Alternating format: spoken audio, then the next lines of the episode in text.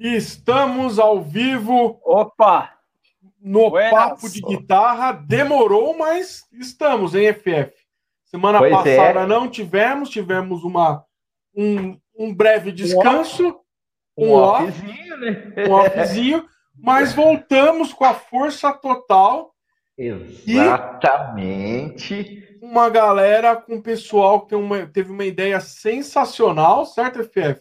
Por Exatamente. favor, apresente-os. Então, boa noite, boa noite, Aleves, boa noite, Pedro, boa noite, boa Tiago. Noite. Vou apresentá-los adequadamente. Sabe, assim, a gente teve esse descanso na semana passada, e aí a gente é, já estava com, com, com, essa marcada com o pessoal da Eco Guitar, o Pedro e o Tiago.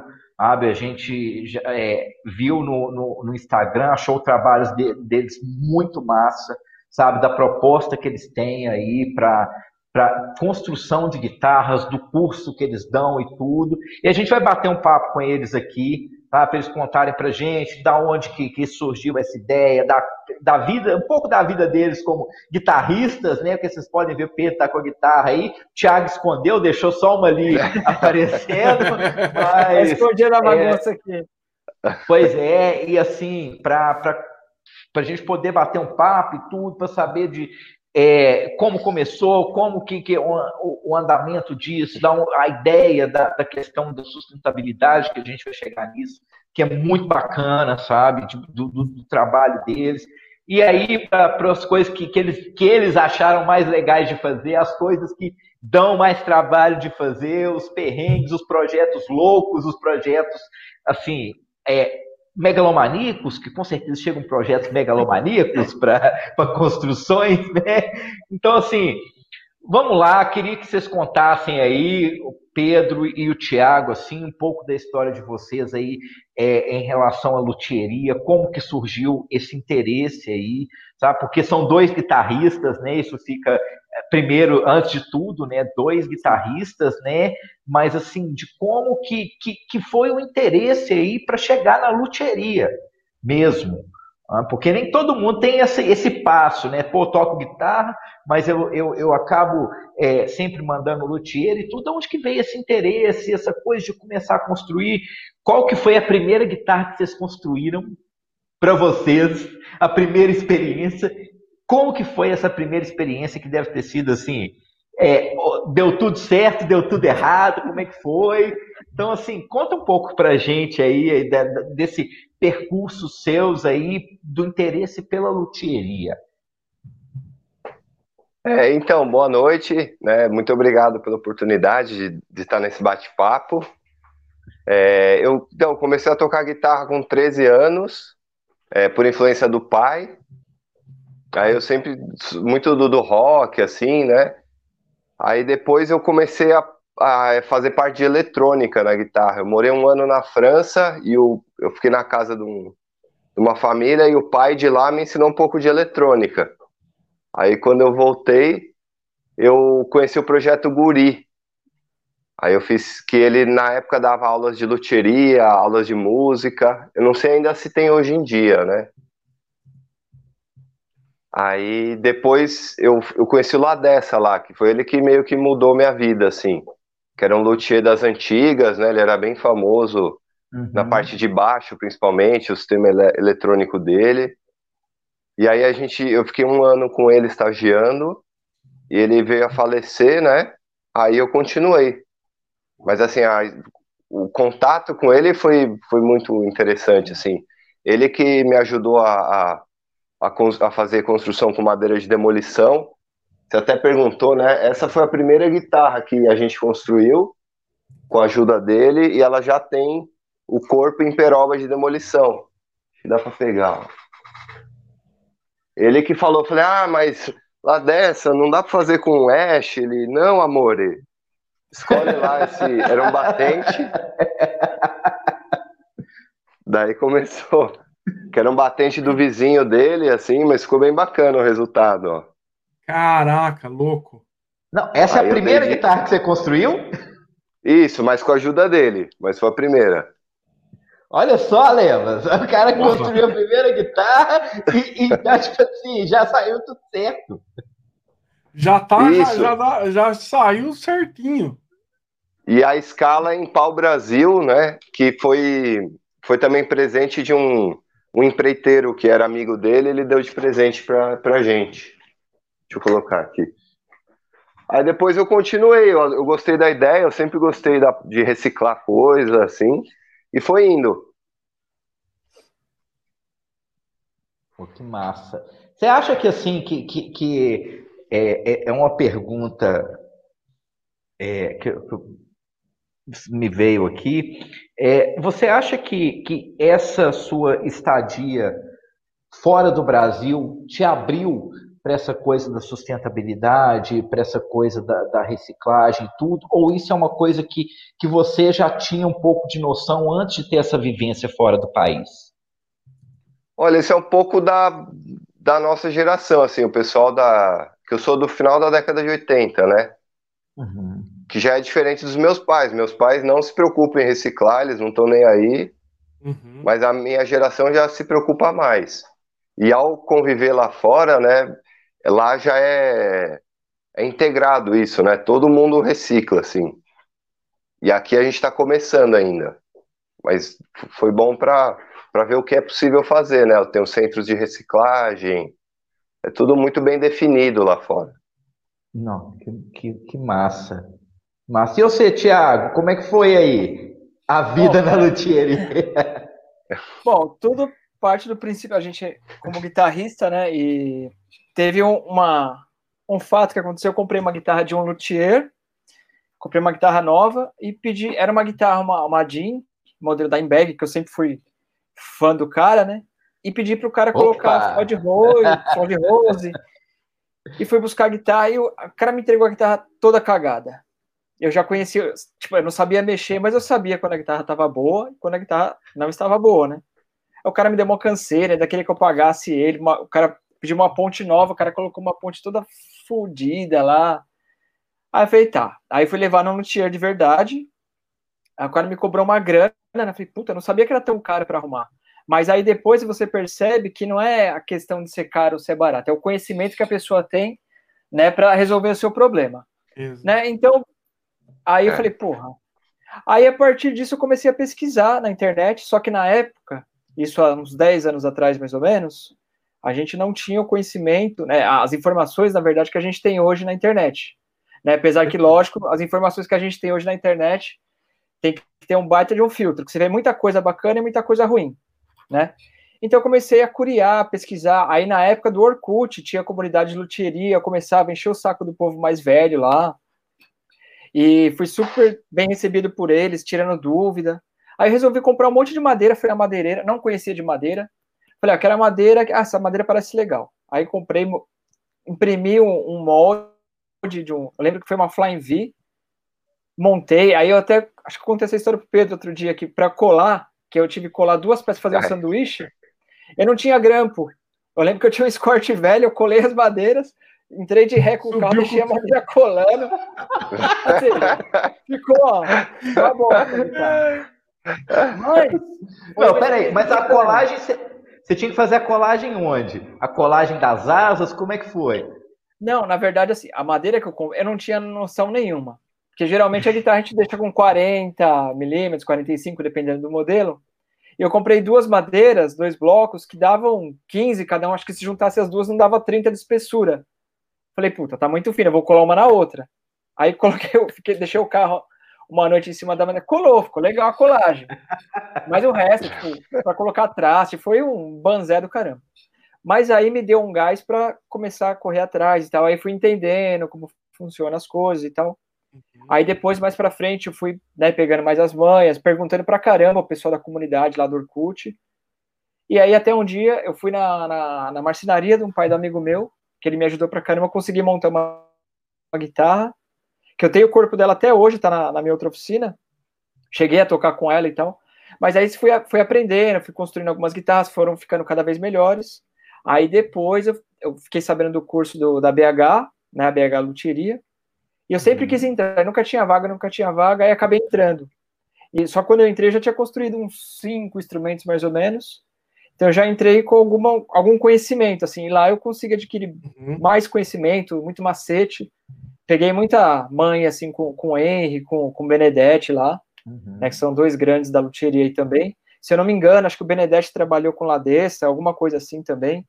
Então é legal que a gente tem mais ou menos a mesma escola, assim, né, de, de conhecimento. Sim. Aí de lá para cá é o conhecimento que a gente vai adquirindo é para o estudo, é, através de estudos, né, pesquisa de internet, livro que a gente busca na gringa, depois traz para cá, tenta traduzir, tenta entender. Então é sempre em busca de conhecimento, né? E tentativa e erro para caramba, isso eu sempre falo pro, até para o pessoal que vai fazer o curso, você não aprende do dia para noite, você vai pegar uma apostila e você vai fazer uma, uma guitarra custom shop. Não é, é sempre tentativa e erro, né? E estamos aí, até hoje, fazendo sujeira, fazendo pó de madeira para tudo quanto é lado, né?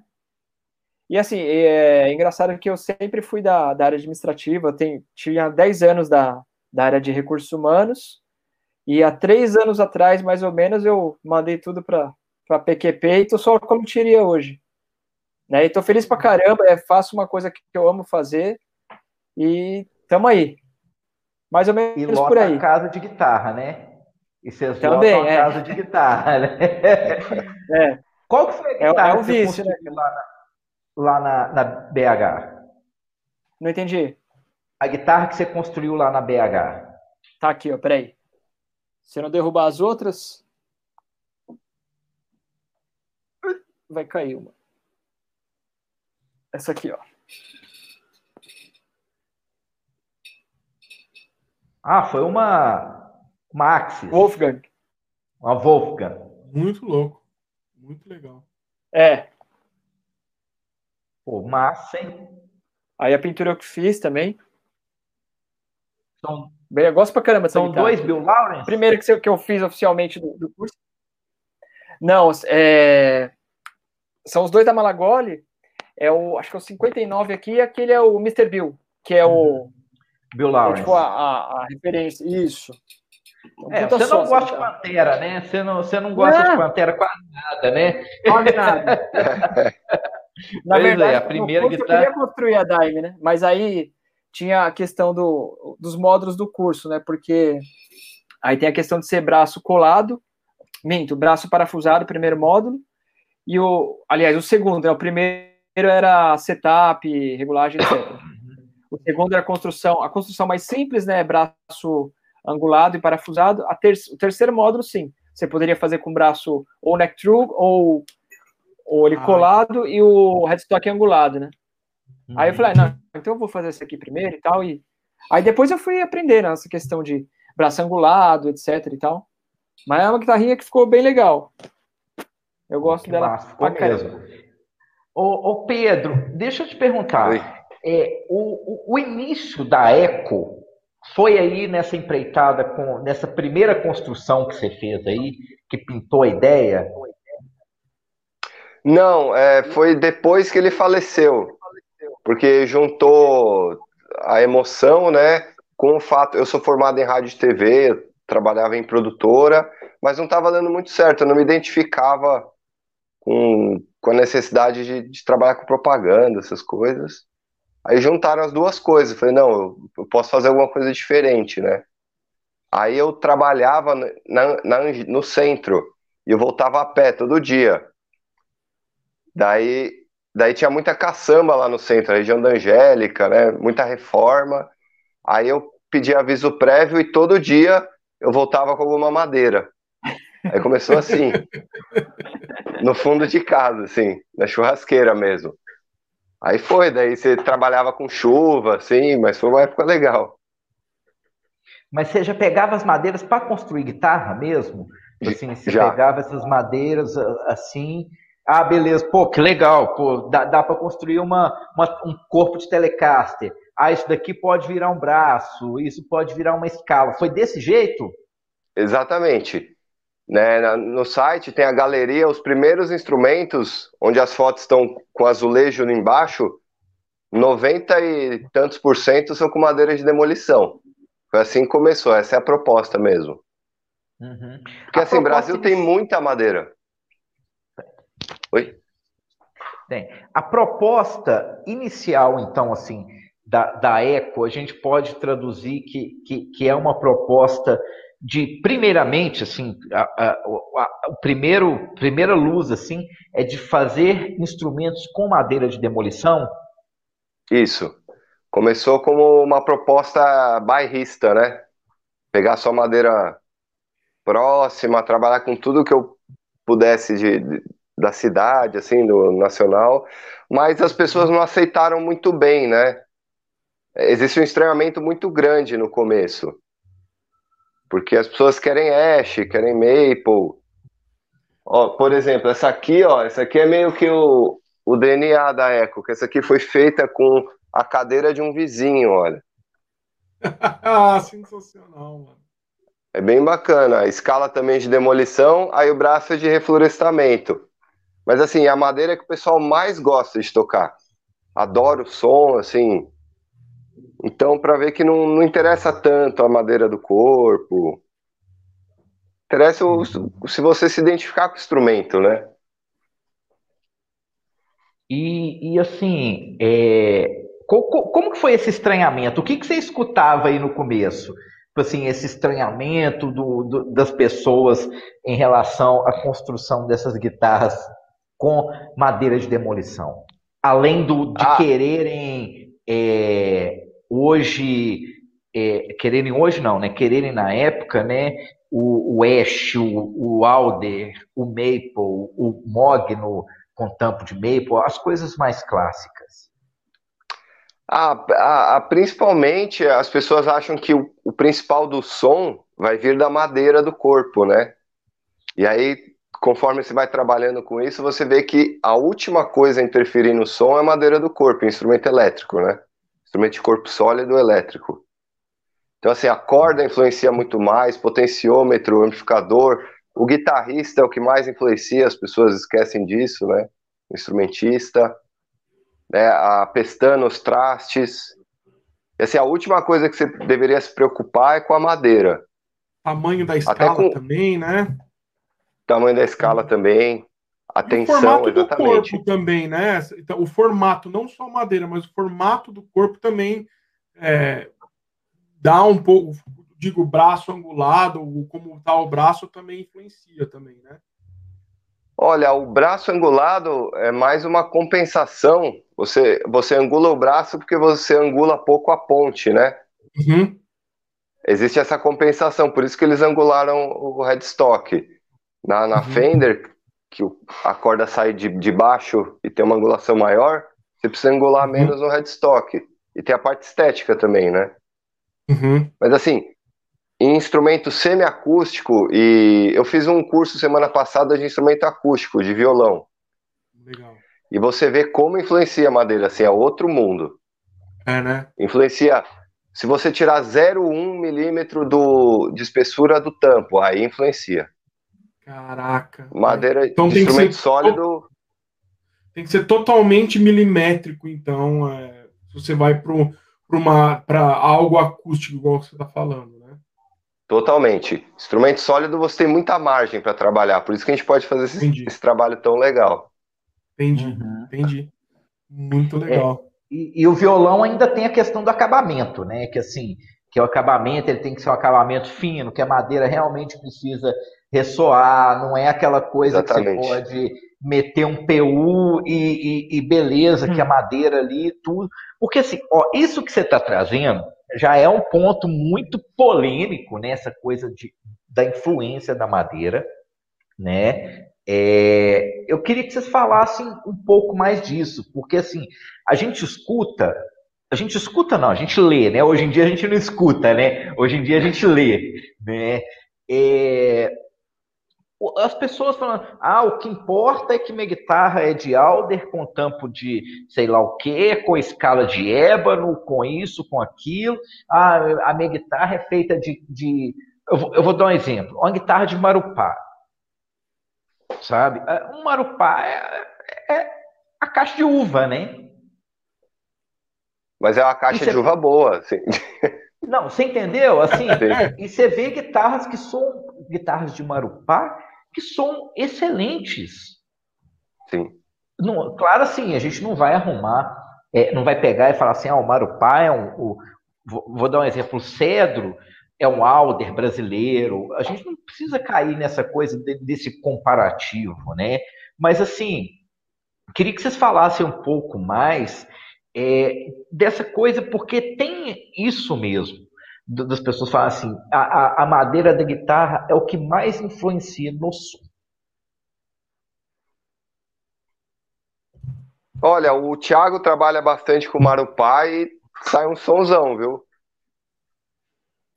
É, na minha, é que assim, o que, que, eu vejo em relação à madeira? Muita gente pergunta, né? Fala, ah, mas que madeira que traz tal som, não sei que lá, não sei o que. Eu falei, gente, isso é minha opinião, porque essa questão de madeira é, uma, é um assunto bastante polêmico, né? Basta a gente entrar em algum fórum de luthieria ou coisa assim, que você vai ver uma discussão infinita e todo mundo tem a sua razão e quer ter sua razão, enfim.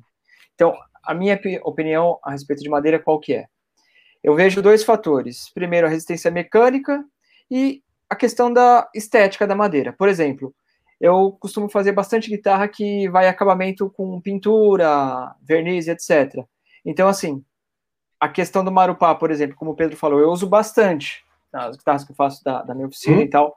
É uma das madeiras que eu mais utilizo. Primeiro, porque ela é uma madeira barata, uma madeira fácil de se trabalhar, né? Então, assim, é, o pessoal pira muito nesse, na, na, questão de, ah, mas eu queria uma madeira que soasse mais assim. Aí, qual que é a minha opinião? Fala, gente, se você pegar duas guitarras do mesmo modelo e, e jogar tinta nela, e colocar no amplificador e tocar, eu duvido que você falar, essa madeira tem o corpo de ash, essa aqui tem de sei lá o que, de maple. Não dá para. Pode ser que exista uma diferença? Sim, pode. Mas acho que essa diferença não é tão é, importante. Importante não ela não é perceptível evidente, no né? humano. É. Isso, evidente, essa é a palavra. Uhum. Então, assim, Sim. o pessoal, eles ficam buscando muito, muito assuntinho em cima de uma coisa que não é tão relevante. Para mim, a relevância maior na questão da madeira é a propriedade que ela tem, a propriedade física de resistência, né? Principalmente quando a gente vai falar de madeira para é. braço, para escala. Né? Uhum. Né, principalmente porque tem a tensão das cordas e etc e tal, sem contar no fator né, de temperatura, muito calor, muito frio, a madeira vai se mover, então tem que ser uma madeira que ela seja bem estável, né, isso também para a escala. O corpo também, mas aí a gente tem menos preocupação em relação ao corpo, né, em questão da, do, do ambiente, do que com o braço. Então, assim, o pessoal, eles caem numa discussão que eu, para mim, não... Agora, se você vai fazer uma, um instrumento com acabamento natural, como a gente faz na Eco, Puta, aí é bacana. Além da questão mecânica da madeira, tem a questão estética também, né? Já que você vai fazer um acabamento natural, você vai mostrar o veio da madeira, vai mostrar a beleza da madeira, né? E como pesado, aqui no Brasil a gente tem muito tipo de madeira que são ótimas madeiras, tanto na, em relação a, ao visual, ao aspecto mecânico dela. Então é uma discussão para mim que, é, sei lá, acho que não, não leva a lugar nenhum, sabe? Você vai ficar discutindo, discutindo, discutindo, e já vi testes do pessoal fazendo, ah, foi em laboratório, ah, mas que influencia, influencia assim, tá. Aí você fala, legal, o cara vai tocar heavy metal, o cara coloca uma caixa 4 de 12, é. um Marshall lá comendo solto, drive no talo, aí o cara fala, nossa, essa guitarra de Ash aí tá meio puxando pro médio. Não dá, né, cara? né? Fica, nossa, é... enfim, é, é complicado.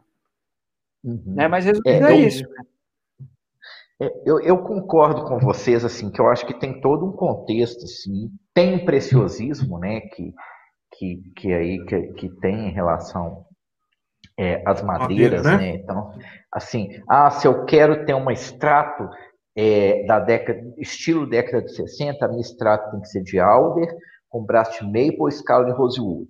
Ah, eu quero ter um extrato da década de 50, então ela tem que ser ou de swamp ash, ou de ash, com, com um braço de maple. Mas assim, aí você pega hoje, numa boa, assim, é, um, uma guitarra de marupá e com braço de marfim, bem estável. É, você coloca, você, você, tem, coloca bons componentes na, na, na guitarra, bons captadores, uhum. é, bom, uma elétrica boa, um, um, um hardware bom, Aí você vai lá, vai fazer essa situação que o Thiago tá, tá falando aí. Você vai colocar um amplificador no talo, com um drive torando lá. O cara vai falar qual que é a guitarra de, de Swamp Ash com braço de maple, vai falar qual que é a guitarra de Marupá com braço de marfim? Jamais. É o tal do teste é. cego, né? É o, te... é o Renatinho Stauros lá, ele fez um teste que esse eu acho, apesar de alguns eu não achar legal, um, esse eu achei legal, que ele pegou um, a guitarra, é, o mesmo modelo, o mesmo modelo de guitarra, né? Isso, com o mesmo captador, mesmo amplo e tal, ele ele ele fez o teste cego trocando, né? Então, ah, o braço vai ser em, em maple, ah, o braço vai ser com maple com rosewood, o mapa, ou no seu cara, é muito difícil. É muito difícil você você fazer, você você detectar o que está ali ou só com emoção. Uma coisa que eu escutei do Karasik, que um grande amigo meu aí, que também é luthier, ele falou que rola um, um, lance muito de sinestesia também com guitarra, né? Você vê aquela madeira mais clara e você achar que vai ouvir aquele algo mais claro, mais instalado, ou você vê um braço de rosewood mais escuro, você também ou e a, e a, e a, e a guitarra em, em, em mogno, ela por ela ser um pouco mais escura, você na cabeça também achar que o som vai ser mais escuro, né? Então tem essas coisas também que também rola é. com o lance da guitarra de sinestésico. O, o Fábio acho que pode muito melhor do que eu aí é, eu que... falar um pouco desse lance da cabeça, porque eu acho que rola muito isso, eu acho que tem aí, eu acho que, que, que, vocês dois vão concordar que tem a coisa visual, né? A guitarra é um instrumento visual. Uhum. Exatamente. Então, assim, vou dar um exemplo. Eu sei que, que o Alebas não é tão fã de acabamento natural, igual eu sou. Então, assim, se ele, ele, ele vai a um show, aí ele vê o cara tocando com, com uma Les Paul, com, com o tampo de Flamed Maple, é, lindão, aquela pintura cabulosa tal, e vai falar assim, pô, bicho, que guitarra foda. Aí o cara vai lá e pega uma outra Les Paul, plain top, natural, ou então um plain top normal e tudo, e fala assim, pô, mas a outra guitarra soava mais legal. Ah, verdade. Mas fácil, é, fácil, é, é, fácil. É, é, o, é o lance visual mesmo, sabe? Visual, Igual assim, eu vou dar um é. exemplo. Eu, eu não estou falando, assim, que fique claro antes que não são guitarras ruins, mas vou dar o exemplo da, da, das PRS. São guitarras visuais, muito visuais. Demais. São guitarras que enchem os olhos antes de encher os ouvidos. Sabe, assim, são guitarras legais, são guitarras com construções primorosas e tudo. É... Mas eu, são eu acho técnicas, que. Técnicas, né? É, são guitarras técnicas, né? Sim esse componente visual, eu acho que ele faz muita, muita diferença. Não sei se vocês concordam aí, que, que essa coisa de bater o olho e falar assim, pô, bicho, que guitarra bonita, essa guitarra tem um som foda. É igual comprar o livro pela capa. É, é, acho que, que cai nesse mesmo, nesse mesmo ponto. Tipo assim, não, bicho, que guitarra linda. Aí você dá um acorde assim, desligado, a guitarra morta, não, não, não ressoa nada, né? Aí você pega aí a Telecaster que o, que o Pedro construiu com, com a cadeira do vizinho dele, a guitarra soa bem desligada, então você vai falar assim, pô, bicho, como assim? Como que eu vou ficar procurando, colocando, procurando cabelo em ovo, sabe? Como é que eu vou querer trabalhar com, com, com essa coisa, sendo que, que a guitarra tem um apelo visual? E aí eu acho que, assim, é, não sei se é proposital de vocês aí é, no, no, trabalho da Eco, mas de ter o um componente visual também. Mas é o componente visual que é nichado, sabe? É, porque o que, que eu acho interessante é que assim, o que, o que tem de legal na, na Eco e em, em vários outros é, fabricantes nacionais é que, assim, tem procurado trabalhar uma característica. Não é a querer abraçar o mundo e fazer tudo. Sabe? Então, por exemplo, a Eco. Se, se você quer uma guitarra hoje de luthier é, que, que tenha um visual é, de madeira mesmo, de madeira de demolição, se você quer isso, então você vai procurar eco. Ah, se eu quero uma guitarra moderna, eu vou procurar o fulano de tal. Se eu quero uma guitarra assim, e eu acho que, que é assim que o mercado tem que funcionar. Não é tipo assim, não é a Eco, não é o Pedro e, e, e o Thiago falarem assim, beleza, a gente tem a linha da Eco, como se fosse assim, a linha da Eco que é a Eco, guitarra. Mas a gente tem a linha da Eco Premium, que é a linha da Eco que a gente faz de Flamed Maple, assim, assim, assado, com pintura em nitro e tal, tal. Não. É, é, é, é, isso, assim, foi, é uma ideia desde o começo de trabalhar nichado mesmo. É, é, é, é, é como eu falei, ela nesse, nasceu tentando ser o mais ecológico possível, mas mercadologicamente eu vi que não era viável, né? Você acaba, eu fiquei um ano com 30 instrumentos parados aqui, quase fali. Porque o pessoal não queria saber, aí depois eu comecei a misturar as madeiras, alguns instrumentos cheguei a pintar. Você precisa se adequar também um pouco ao mercado, assim. Não dá para fazer mágica. Mas quanto então... às linhas, eu, eu, eu acho que as coisas precisam ser assim também, mas como é muito caro produzir, não tem como uma empresa do nosso tamanho fazer várias linhas. É impossível, assim. A gente uhum. já faz bastante produzindo instrumentos personalizados. Então, todo projeto novo que entra, praticamente a gente tem que fazer o projeto do zero, gerar gabarito, bater medida o que a gente acaba ficando atrás de outras empresas, como a Klingen. Tem três, quatro modelos, ele manda pau nos modelos, faz estoque, quem quiser compra, que também é um jeito de se produzir legal, né? Uhum. Uhum. É, mas aí você acho que você concorda comigo que assim, que aí o serviço do Gustavo também é, é, um outro nicho, né? Que são super extratos, assim, é, é, é, é outro, outra proposta, né? Ah, sim, sim. Esquema mais premium, né? Mais, mais... É, e aí, o que eu queria que vocês falassem, que, que assim, o Pedro, que, que você falou que você, você, como é que como é que foi no começo mesmo esse negócio de você realmente ficar parado com essas guitarras? É, o que elas eram tipo assim, o que, que você estava usando de madeira que você viu que você teve que adequar aí, que, que, que a galera ficou meio assim e tudo? O que que, o que que você pode falar disso pra gente? Foi, foi uma época de testes, né? Então eu usei todas as madeiras possíveis. Usei uns. O que chegava em São Paulo de madeira antiga, né? Eu usava. Então, IP, Kumaru, muito portão eu achei. Eu fazia tops de portão de cedro, peroba, araucária tinha bastante que é uma madeira que eu gosto muito. É, mas não, acredito que a, a parte do ser natural e madeira de reaproveitada impactou bastante. Porque pouca gente usava e pouca gente fazia propaganda disso. Mas você vê de dois anos para cá, meio que deu um boom, assim. Uhum. Muita gente tem, tem orgulho de usar madeiras brasileiras diferentes, da região, assim. O pessoal viu que era possível. Isso foi a parte legal, né? Eu, eu acho que isso é exatamente pela internet, né? Começou a mostrar que essas madeiras estão aqui no território brasileiro não, deixa a desejar para nenhuma outra que esteja lá fora, e aí a galera começou a abrir a cabeça. Eu acho isso. Exatamente. O FF, vamos para umas perguntas aqui. Eu acho que tem uma aqui bem legal aqui que a gente já pode, pode falar, que foi do Felipe Soares, que é qual a madeira de braço brasileira que eles consideram a mais estável? O que, que, que, que vocês recomendam? O que, que vocês falam para braço, para madeira para braço?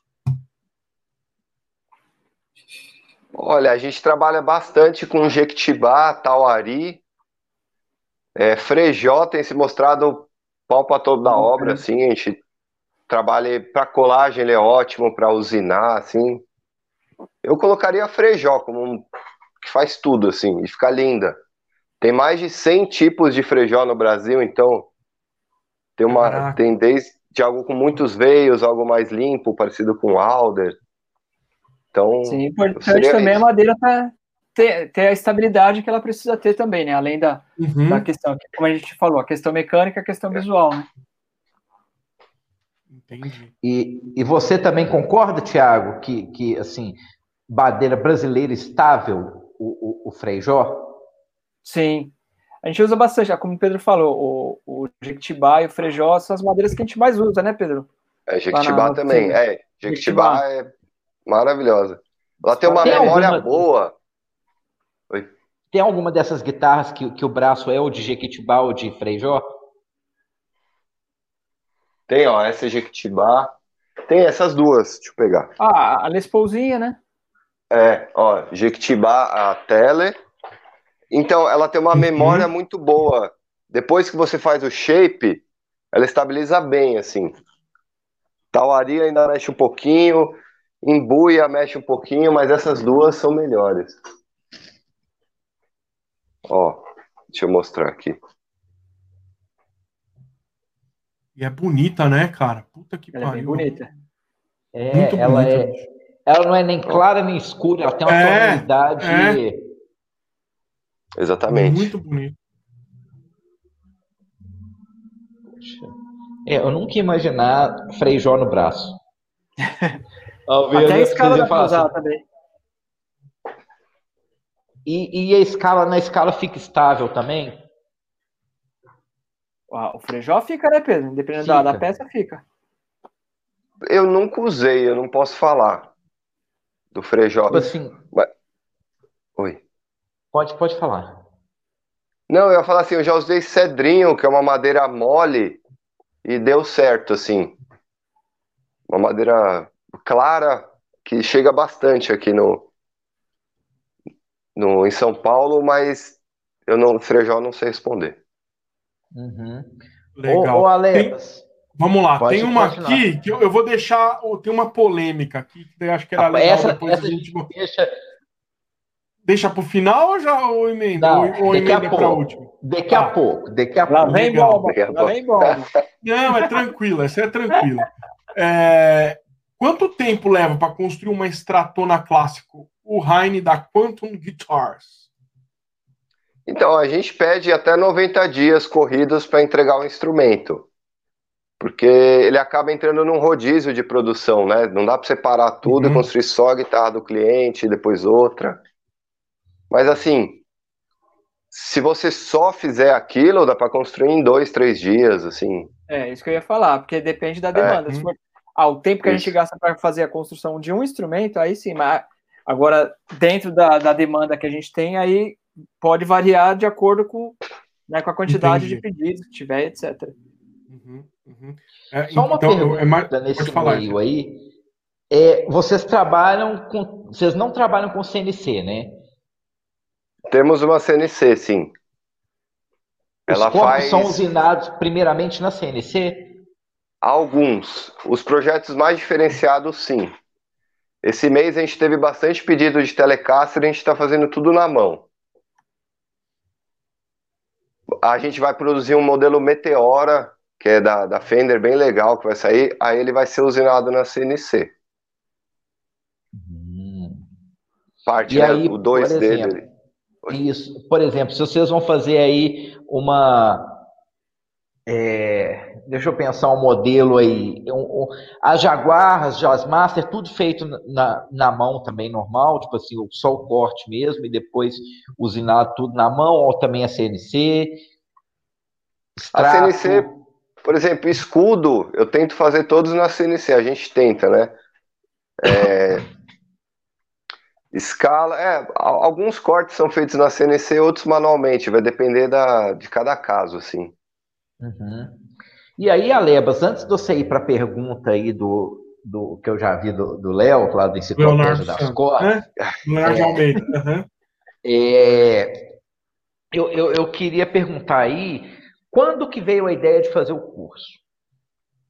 Já tinha quanto então. tempo de eco, de oferecer o curso e qual que, assim, qual que foi a ideia mesmo de oferecer o curso, de passar essa coisa, porque eu acho que, que o curso da Eco Guitars, é, ele tem embutido nele a ideia da Eco, né? Sim. Então, como é que foi é, a ideia de falar assim, pô, vamos fazer um curso? Então, foi por acaso, assim. foi o. Acho que chama Bruno, ele é de Brasília. Ele me ligou um dia, falou: ah, gostaria de fazer o curso. Eu falei: olha, Bruno, não tenho método nenhum para te ensinar, né? Uma didática pronta, não tenho nada. Ele falou: beleza, final do mês eu tô aí. Foi bem assim que começou. Se vira, né? É... Ele já era cliente de vocês? Não, Ou não? Não era. Ele é psicólogo e assim, ele gostou muito da proposta da Eco. Foi isso que ele falou: Meu, eu poderia ter feito esse curso em Brasília, eu quis fazer aí com você. E foi assim, no susto, aí comecei a pegar gosto, melhorei a infraestrutura tal. Aí foi aumentando a demanda e ano passado chegou o Thiago, né? Ele vai completar um ano agora na Eco. Já falei que é, quero ele... bolo, cerveja. Mas o, o, o, e aí cê, cê, o, o, o curso tem quanto tempo o curso da Eco? Se for o intensivo, são cinco dias. Não, assim, quanto tempo que eu digo assim, que você ah, desculpa. o curso? Tem três anos. Três anos? É, completou agora. Quantas guitarras vocês já fizeram? Tem noção? Em curso, em, em curso, curso vão chegar a 100. Esse ano chega a 100. Nossa, é muito. Muita é coisa, muito. hein? O curso de vocês muito. demora quanto tempo para a pessoa fazer é, isso? É, isso, ah, isso são cinco, cinco dias no intensivo. Uhum. E se for semi-extensivo, meio período por dia, e são entre 8 e 10 encontros que a gente faz aos sábados, né? Entendi. Entendi. Legal. O, o Alebas, tem, tem duas coisas aí antes de ir lá para o Leonardo, uhum. que eu acho que assim, que, que, que eu acho que já que a gente pôde falar um pouco do curso, que é uma é, do Debessa e depois a do Marcos Leal. São as duas últimas aí. Tá. Pera, dá tempo da gente correr. Não, não, é, é, essa, é essa a gente já até a do Debessa, que é a penúltima, e, e depois a do Marcos Leal. Legal. Debessa primeiro. Vocês priorizam utilizar materiais nacionais, tipo captador e hardware? Sim. É, de, de, se quiser citar nomes, é basicamente captação Malagoli, Cabreira, Sérgio Rosar. Uhum. Uh, de ponte muito do André Passini da Nova Guitar Parts. E a gente, uma coisa ou outra sai do, do Ram, é Ramé que fala? Nunca tinha pronunciado. É, eu acho que eu, eu escutei que é desse jeito. Mesmo. Eu acho que eu já escutei desse jeito também. do Ramé e do Christian Bove. Mas assim, a gente e... tenta, é que a, a, gente não produz tudo, né? Tarraxa a gente não produz. Potenciômetro também não, assim, não dá para usar tudo. Uhum. Corda a gente usa bastante SG. NIG. NIG. É. Tem a linha flat da NIG que eu indico para todo mundo, eu adoro. Muito boa. E a próxima, que é. E a próxima essa... que é do Marcos Leal. Isso. Aí, é, como garantir a qualidade. Abraço, Marcos. É, como garantir a qualidade e durabilidade de uma madeira de demolição já que o princípio as madeiras passam por secagem, envelhecimento controlado, e madeiras de demolição estão expostas ao caos, né? Então, lá no dia a dia. Boa pergunta, Marcos. Ah, é que nem é que nem vira-lata e cachorro de pedigree, né? Uhum. Se, no caos ela já já aguentou, ela aguenta bem. É meio que isso. Já aguentou é o pedreiro em cima do andaime, socando o pau na madeira, vai aguentar 80 é. quilos de corda, né?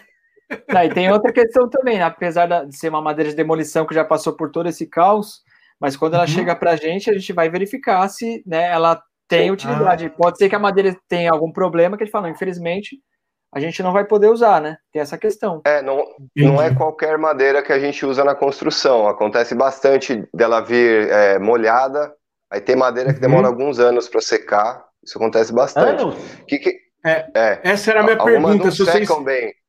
Boa. Continua que depois eu faço a pergunta. É, tem a primeira triagem, né? Que ou é madeira de caçamba, se for a peroba, a peroba é comprada, que é chão de fazenda tal.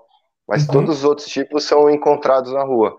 Então já tem uma primeiro, um primeiro filtro, e aí a gente coloca na, na oficina para ver se ela estabiliza. Tem madeira que eu acho na rua que está perfeita, chega aqui ela torce. Que ela está acostumada à exposição ao sol, chega aqui com o ambiente controlado, ela tem outro, outra atividade, né? Isso, outra reação. E depois a gente vai ver, tem madeira que a gente perde, a gente dá uma usinada, ela mexe também, assim, não, não é um trabalho tão fácil assim. Ah, mas eu imagino. E aí, minha per... aí só minha pergunta rápido para complementar é: vocês pegam essa, essas madeiras e aí vocês levam ela para um processo de secagem aí, aí com vocês? Isso, a gente deixa ela tem um lugar de da madeira aqui que ela uhum. vai se adequar ao ambiente. Legal. Que é. Que... Como é que fala? Como é ter uma troca, sempre tem uma troca de umidade com o ar, né? Toda madeira. Uhum. Mesmo invernizada, tem menos, mas um pouco sempre tem. Então a gente vai deixar ela se acostumar nessa troca do novo ambiente dela. E a partir daí a gente constrói. Toda a madeira mexe um pouquinho quando chega, aí as que mexem mais a gente tem que nivelar, dar uma trabalhada melhor nela.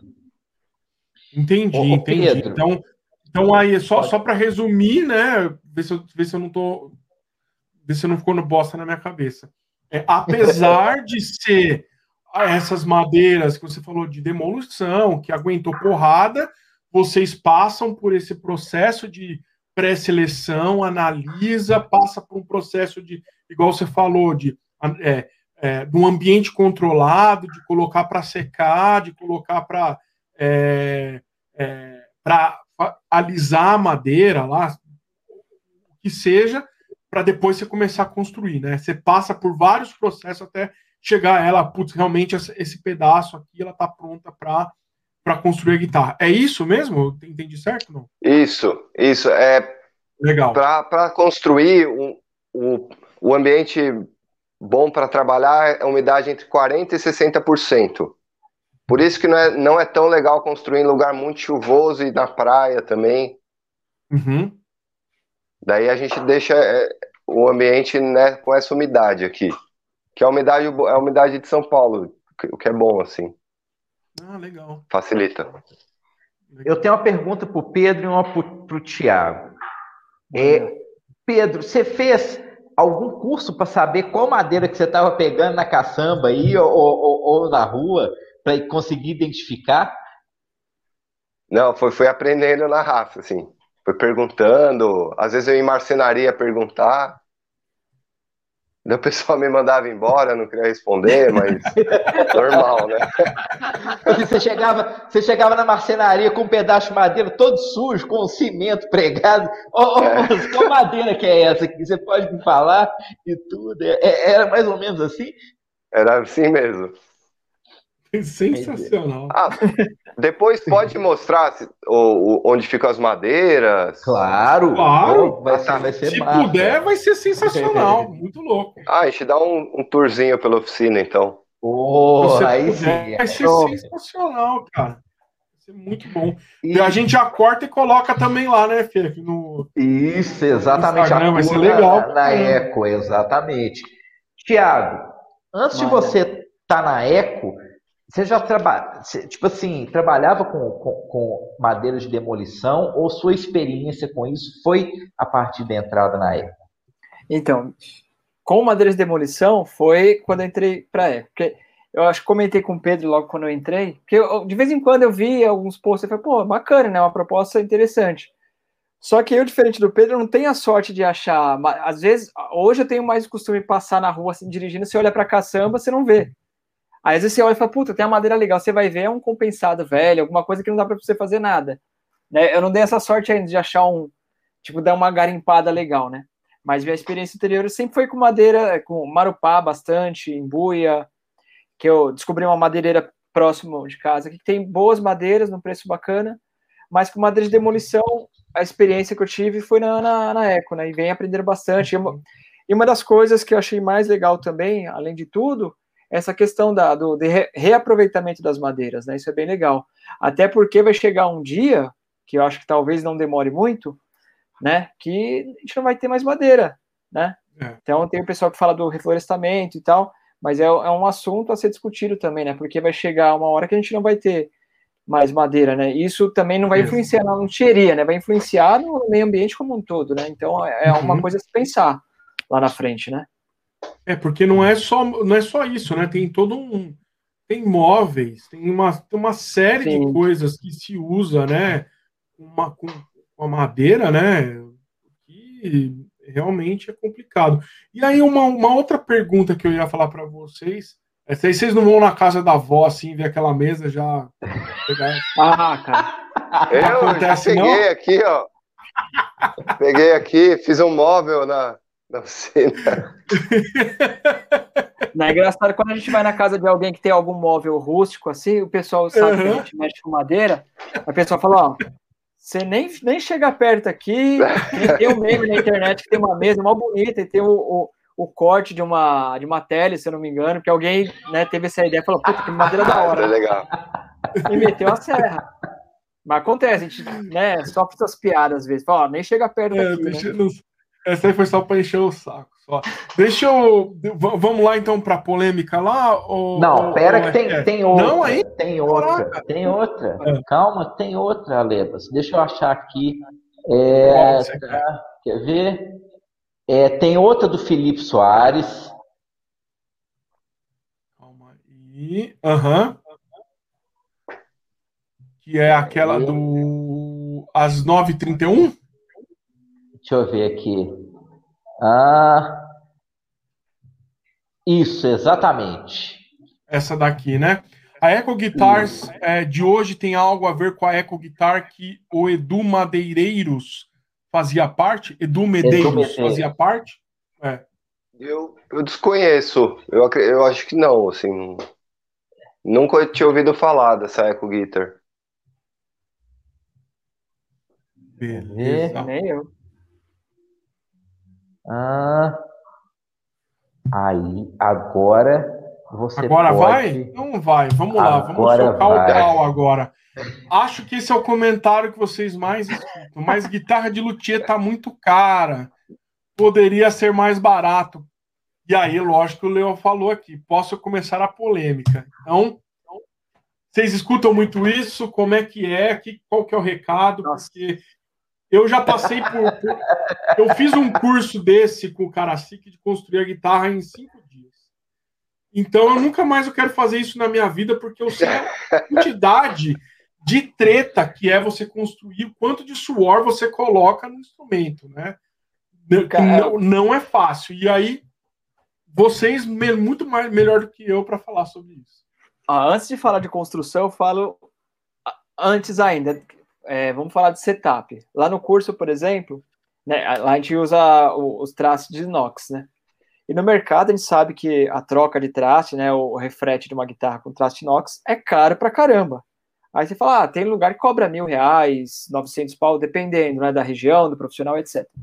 É, e quando o aluno vai fazer, o, o, na hora que ele chega na parte de colocar os trastes, o cara chora, porque é duro pra caramba pra cortar, ajudinha de ferramenta, Aí o cara fala, nossa, que trampo. Eu falei, é, cara, é por essas e outras que aí as pessoas, quando elas conhecem realmente o trabalho, ou melhor ainda, quando elas estão com a mão na massa ali, elas começam a dar valor. Porque, assim, além de tudo, é o material que a gente usa, a ferramenta que a gente usa uhum. e o uhum. principal, o conhecimento que a gente adquiriu. Porque o conhecimento que a gente adquiriu vem de muita coisa. Tipo, a gente, é, que nem eu falei no começo, muito erro e acerto para a gente adquirir o conhecimento para a gente ter a, a, a, capacidade de poder ensinar, né? Lógico que todo dia a gente aprende, né? Deixar a guitarra colando embaixo da roda do Escort. Tá vendo? tá vendo que eu vendi Escortinho? Esse é no esse, passado, é o passado. Esse, esse, merece, esse merece. Esse merece. Isso aí vai esse virar merece. tendência, você vai ver. Vou começar a vender Escort até. Não, mas aí falando sério. Aí quando o pessoal eles passam a conhecer o trabalho, a quantidade de mão de obra que é aplicada, o conhecimento que é necessário ter, né, fora a estrutura que a gente precisa ter, ferramenta adequada para a gente fazer um trabalho bem feito, então o pessoal começa a valorizar. Então, muitas das pessoas que às vezes reclamam de, de um valor, tanto de um serviço, ah, sei lá, é, a manutenção de uma parte elétrica, uma troca de traço, etc., né, quanto a pessoa que quer construir um instrumento de luthier, se ele tem noção de, do quão trabalhoso é fazer isso, ele fala, é um preço justo. Né? Agora, uhum. uma pessoa que está acostumado só com as guitarras de mercado, que são produzidas né, em larga escala, né? então, quando se produz em larga escala, você compra muito material, isso acaba diminuindo o custo, Sim. etc. Então, eles conseguem fazer um valor competitivo, diferente da luteria, porque ainda mais nos dias de hoje, com o dólar do jeito que está, a situação que nós estamos, então tudo isso complica. Então, não dá para a gente é, tentar competir com, com o valor de guitarra de mercado hoje, né? Até porque a, a, construção é diferente, é uma construção minimalista, com todo o cuidado, todo o carinho que a gente faz ali, tudo, né? E é uma guitarra feita de cada vez, né? Tem toda essa questão também. Então é complicado a gente falar. É, é, aliás, é complicado uma pessoa querer colocar valor em cima do seu trabalho, né? É, isso Nossa, gera muita discussão caralho. também. É, e faz a gente passar muita raiva, né? Porque às vezes a pessoa ela quer desvalorizar o seu trabalho. Fala, nossa, mas tudo isso? Fala, Porra, tudo isso não, é o custo que a gente tem versus né, a nossa hora trabalhada, porque a gente tem que contar isso também, né? Porque a gente não faz guitarra por diversão apenas. Exato. Né? exato. É, hoje, para mim, a construção de guitarra é uma profissão, né? Então, assim, não dá pra gente, ah, vamos trocar figurinha, eu fazer guitarra, te vender pelo preço de custo. Poxa, não dá, não é mais um hobby, né? Então uhum. as pessoas têm que começar a pensar nesse ponto de vista também, né? Pedro. É, e a, e a pergunta é, ela não tá, ela tá levando em consideração o quê, né? Ele quer comparar um instrumento feito em série com um instrumento personalizado que a gente está promovendo, porque assim, mesmo assim, ó, nosso valor é duas, três vezes mais barato que uma Fender que chega aqui. Mas se você nós estamos fazendo um serviço personalizado para a pessoa. Pede para o dono da, da Fender, da Strandberg, fazer um instrumento personalizado para você. Ele vai bater Nossa. 10, 15, 20 mil dólares. Então, é, assim. Não, a Made to Measure da, da Strandberg é uma bica de cara. Aham. Uhum. Então, é que a pessoa está comparando coisas erradas, né?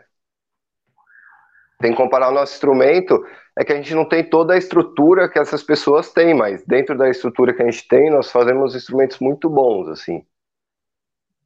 Uhum. Ô, ô Alebos, eu vou te pedir, antes de você é, ir aí para a pergunta do, do, do, Adriano. Adriano? Uhum. É, pega umas imagens aí para gente do, uhum. Acho que aquela Explorer é uma guitarra muito massa para a gente mostrar, porque o tampo dela é um tampo que ele é bem rústicozão mesmo, aquela Explorer que a gente postou. E, tipo assim, e é um visual foda. Foda, sabe? Tipo assim, você vai pensar que, poxa, é, é, é, é a, a, característica é para ser dessa forma mesmo, né? Então, assim, Exatamente. se você quer uma guitarra bonitona, é, com é, tampo lisinha, pintura espelhada e tudo, poxa, beleza. Então, você tem fabricantes no Brasil que trabalham dessa forma. Né? É, igual assim, o, a grande maioria do, dos instrumentos que vocês fazem na Eco, que são produzidos no curso, né? É, eles são um acabamento natural, né? Eles não são é, pintados, são pouquíssimos, né? Que são pintados. É pelo tempo também, né? É, demora para pintar, se você for fazer na Music Color, demora meses, né? Então, tem gente que só tem aquela semana para construir, depois vai voltar para a vida agitada e quer ter o instrumento pronto, né? Uhum. Foi a uhum. forma que a gente achou também de promover isso. É, e outra coisa que eu achei legal que eu queria trazer para cá, que, que é o seguinte: eu vi que vocês fazem muitos baixos. Isso tem influência do Ladessa na sua vida, Pedro, ou, ou há essa demanda mesmo? E vocês contemplam bem essa demanda? Olha, baixo, na realidade, sai pouco, assim. Não, sai, eu vi um sai muito pouco. Eu vi um ah, bocado gente... de construção do, dos cursos. Ah, o curso saiu bastante ultimamente. Ah, saíram. É, não, no total, assim, até hoje foram uns 15 instrumentos, juntando o curso, e não foram muitos, não. Porque muita gente que quer encomendar baixo quer de seis cordas. Daí isso a gente não uhum. faz, a gente fez um só até hoje. E o pessoal. Abaixo também. Baixo é um pouco. Existe um custo-benefício melhor para baixo. Como a gente não consegue ouvir muito bem as frequências, um baixo barato relativamente tem um som melhor. Guitarra é um pouco mais difícil chegar no, naquele som bacana, assim. Então você tem opções, por exemplo, da SX, que é um baixo muito legal. Você troca os captadores, tem baixo para a vida inteira, assim. Eu vi uns baixos bem legais, assim, que, que, que foram feitos aí, aí nos cursos. Um, um Jaguar bem bacana, de madeira, assim, acho que até de uma menina que. que ah, fez. da Isis. Ah, o Thiago deu o curso para ela. Deixa eu pegar a foto Foi. dele, só um momentinho. Tiago, você que, você que deu o curso para ela? Foi, foi. Daí, se o Thiago, é. se o Thiago quiser contar da experiência do curso. Isso. Aí eu, eu, eu quero, Thiago, que você conte para gente é, de como foi a sua experiência como assim de sair do mercado de construção tradicional, vamos dizer, para estar tá inserido num curso que tem é, uma proposta bem diferente. A primeira a sua experiência e depois a experiência que você tem, é, que você tem recebido dos alunos que procuram o curso da Eco. Não, legal. É assim, quando eu comecei com o Pedro lá, eu já conhecia um pouco da proposta, então a adaptação é, foi fácil, foi como se eu já tivesse trabalhado com isso já, nessa questão de trabalhar com uma, é, acabamento natural, etc. Foi uma coisa super natural, né? Foi uma experiência, tipo, agregou bastante, porque acabei conhecendo mais madeiras, né? Assim como o Pedro tinha falado, ó, acho que o Pedro tá mostrando a foto dela aí. Isso. Depois, se der para mostrar no. É, o Alebas ah. vai baixar essa foto. Eu vou atrás. Ah, tá. Depois eu mando. É. Tá bom. Então, essa questão para mim foi super tranquila, né? Da, em relação às madeiras e tal, porque a grosso modo a construção acaba sendo a mesma. Só a questão do acabamento que para mim foi diferente, né? Era algo novo que eu as guitarras que eu construía, eu fazia acabamento com pintura. Então, acabamento, é, por exemplo, para fazer o acabamento da natural, a gente vai até lixar 1200, por exemplo. E para uhum. pintura, a gente não precisa lixar tanto assim. A gente para uhum. numa lixa 400, 600, dependendo da madeira, aí vai fazendo a aplicação do, do, do primer lá, pintura, etc., todo o processo de pintura. Né? Então, foi uma adaptação super tranquila, né? Aí você tinha falado em relação ao curso, como a experiência é, com os alunos, você, é isso? Isso, é. O que, que você recebe dos alunos aí, é, do curso, da experiência deles, do que, que eles passam para você? Legal. Então, quando começa o curso, uma das primeiras coisas que eu pergunto para o pessoal é, é, se eles têm algum conhecimento com ferramenta, se eles já, já soldaram, pelo menos, alguma vez na vida, se já apertaram algum parafuso, a gente sempre brinca isso, né? Que é, e grande parte dos alunos é, não tiveram experiência nenhuma com ferramenta e tem alguns que literalmente nunca apertaram um parafuso na vida. Né? Então, como a gente trabalha com máquina grande, máquina relativamente perigosa, então a gente tem todo o cuidado, a gente instrui as pessoas a como utilizar as ferramentas e tal, os cuidados, os, os procedimentos, né? Até porque eu já tra trabalhei em indústrias, trabalhei em meio de, de, de, máquinas grandes, perigosas, então eu dava treinamento de segurança também, então eu tenho uma noção. Uhum. Então a gente instrui bem a, a, como utilizar essas máquinas, né? E o feedback que a gente tem deles é, é, é bem legal, porque às vezes você vê que a pessoa está bastante insegura para fazer alguma atividade, por exemplo, para cortar uma peça na serra-fita. Ah, mas eu vou cortar minha mão. Ah, vai, isso aqui vai explodir, isso aqui vai... Não, calma. Então, a gente passa, a gente faz uma vez, mostra, mostra o que pode dar errado, o que, que a gente pode prever para que isso não aconteça. Então, ou seja, a gente passa uma segurança para o aluno, que aí ele fala, não, faz a primeira vez. Aí ele vai, poxa, achei que era mó, né, mó difícil, mas super tranquilo. Então, a gente acaba passando essa segurança e durante o processo, eu gosto de falar bastante em relação ao que ele está fazendo, não simplesmente falar, ó, você tem que furar aqui, tem que cortar aqui e acabou. Fala, gente, você uhum. tem que uhum. furar aqui, você tem que cortar ali por conta disso, disso, disso. Se você não fizer assim, pode dar errado por conta disso, daquilo. Eu tento ser o mais didático possível, não só para que a pessoa tenha a, construção do instrumento, mas para que ela leve também esse conhecimento. E é o que eu sempre falo também. Falo, gente, aqui é um curso para você construir o seu instrumento. Não necessariamente você vai sair daqui um luthier profissional, porque não é a ideia do curso. Uhum. Né? A uhum. ideia do curso é que a pessoa ela tenha é, as pessoas para instruir, para que ela possa construir seu instrumento. Mas com o conteúdo, a troca de ideias que a gente tem com os alunos, se ele quiser, ele sai com uma bagagem muito boa, porque inclusive ele sai com a apostila que nós criamos. Então, se ele quiser, já tiver né, um manejo com as ferramentas, e ele for curioso, ele consegue construir o um instrumento sozinho na casa dele, com poucas ferramentas, né?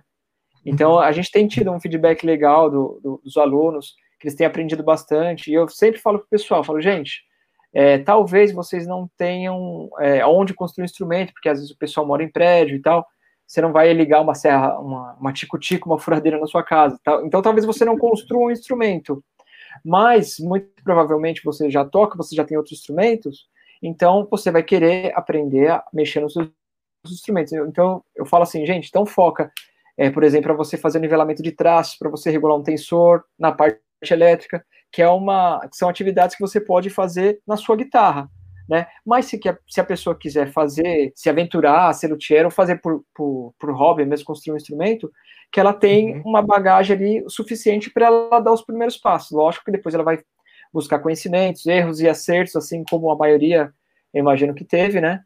Então, de uma forma geral, assim, o feedback é bastante positivo, né? E, e você, Pedro, o que, que você, assim, que você tá, o, o, o, o Tiago tá um ano, né, veio de, de fora, e como que, que, que, assim, como que foi, foram esses retornos dos alunos aí, é, acho que principalmente os primeiros, assim, que, que você teve em relação ao curso, assim, nesse desenvolvimento, nesse trabalho bem específico aí da ECO? Olha, desde o primeiro curso, muita coisa mudou é, quando eu, a gente começou é, com o primeiro curso, eu, eu, quis passar como é que seria uma experiência de luthier para a pessoa. Com o tempo, a gente viu que isso era um pouquinho pesado. Então, nos primeiros cursos, a pessoa pegava e fazia as marcações do traste uma por uma, as medições, ia fazendo. Você vê que isso talvez seja exigir demais de uma primeira experiência da pessoa. E a gente não quer queimar essa experiência, né, também. Quer que seja mais produtiva e, e harmônica possível. Então, depois disso, a gente passou a usar mais gigs, mais gabaritos, tudo que auxiliasse para não ficar tão penoso. Uhum. Ah, o pessoal e, tem gostado bastante. Oi. É, o, o, o, pessoal que, que procura, né, para fazer, eles sabem da proposta, né, eles têm algum conhecimento da proposta da marca é, e são pessoas que, que têm outros instrumentos e que querem alguma coisa diferenciada? É esse tipo de, de cliente assim que vocês têm no curso? Ou vocês têm clientes que querem, tipo assim, é a primeira guitarra deles, eles querem que seja uma guitarra construída por eles? Tem aparecido nos últimos tempos mais esse perfil. Tem aparecido já apareceu o luthier que vendeu a única guitarra que ele tinha, aliás, uma pessoa que vendeu a única guitarra que tinha para fazer o curso para começar na, no ramo de luthieria, que foi bem bacana. é, tem de legal. todos os casos, tem professor que gosta de estudar e faz instrumentos, é, gente que quer só experimentar, assim, ver, aprender um, uma nova atividade, né? Uhum. Tem de tudo, assim. E assim, o, o que, que vocês percebem que geralmente, é, isso para os dois, assim, que, que os alunos têm um pouco mais de dificuldade de executar aí na questão da construção? Dificuldade? É, isso varia um pouco. Raiar, raiar a escala, acho que é o principal, assim. É, porque se, se for um trabalho mal executado, vai, não tem muito o que fazer, assim. Então a gente dá é bastante no, ênfase no, nisso. Posteriores, né? É. Você fala. Eu, sou, eu, assim... eu, sofri demais na. Como é que chama aquela, aquela é, serrilha que você passa na. Para fazer o aquela... slot da escala, da, da escala? Não, não, não. No, quando você precisa é, tipo, alisar o instrumento, você passa aquela serrilha. Pra... Raspilha? Raspilha, é. sim. Rapaz ah, tá. do céu. Isso, ah, mas é, é que... isso aí é tortura chinesa, mano. Sai fora. Ah. Tem gente que chora para cortar traste, para instalar traste, para nossa, é cada um tem uma dificuldade, né? Às vezes você vê a pessoa com o braço inchado de mexer. é como o Pedro falou, cada caso é um caso, né? Cada um tem uma dificuldade, cada um tem sua, sua, como a gente fala, sua, sua pena lá, né? A pessoa fala, puta, não aguento mais lixar, puta, não aguento mais fazer isso, não aguento mais cortar traste. Mas, gente, ninguém é... falou que ia ser fácil, né? É fácil, não é. Eu, é. Eu, a galera, eu vou dizer, eu, eu quando fui fazer, eu achei, eu falei, ah, dá pra encarar. Mano, é puxado, mas é da hora. A hora que o bagulho tá pronto. Ah, é, aí é sensação maravilhosa. Quando você vê o braço que... nascendo, né, e tal, puta, é muito legal. O que, que você sentiu? Oi. Vocês acham, desculpa, Lebas, pode, pode, pode completar aí o, o, o, Pedro. Eu acho que isso é importante você perguntar para ele, que ele vai responder. É, eu só ia perguntar o que, que você sentiu, né, ao terminar o instrumento, porque eu tenho a impressão que a pessoa se conecta mais depois que faz o instrumento. Ela vai querer tirar som daquele instrumento. Sim, com certeza. Não Duas vai... coisas. Eu, eu falei pro, já pro, pro Fábio isso várias vezes, que são duas coisas.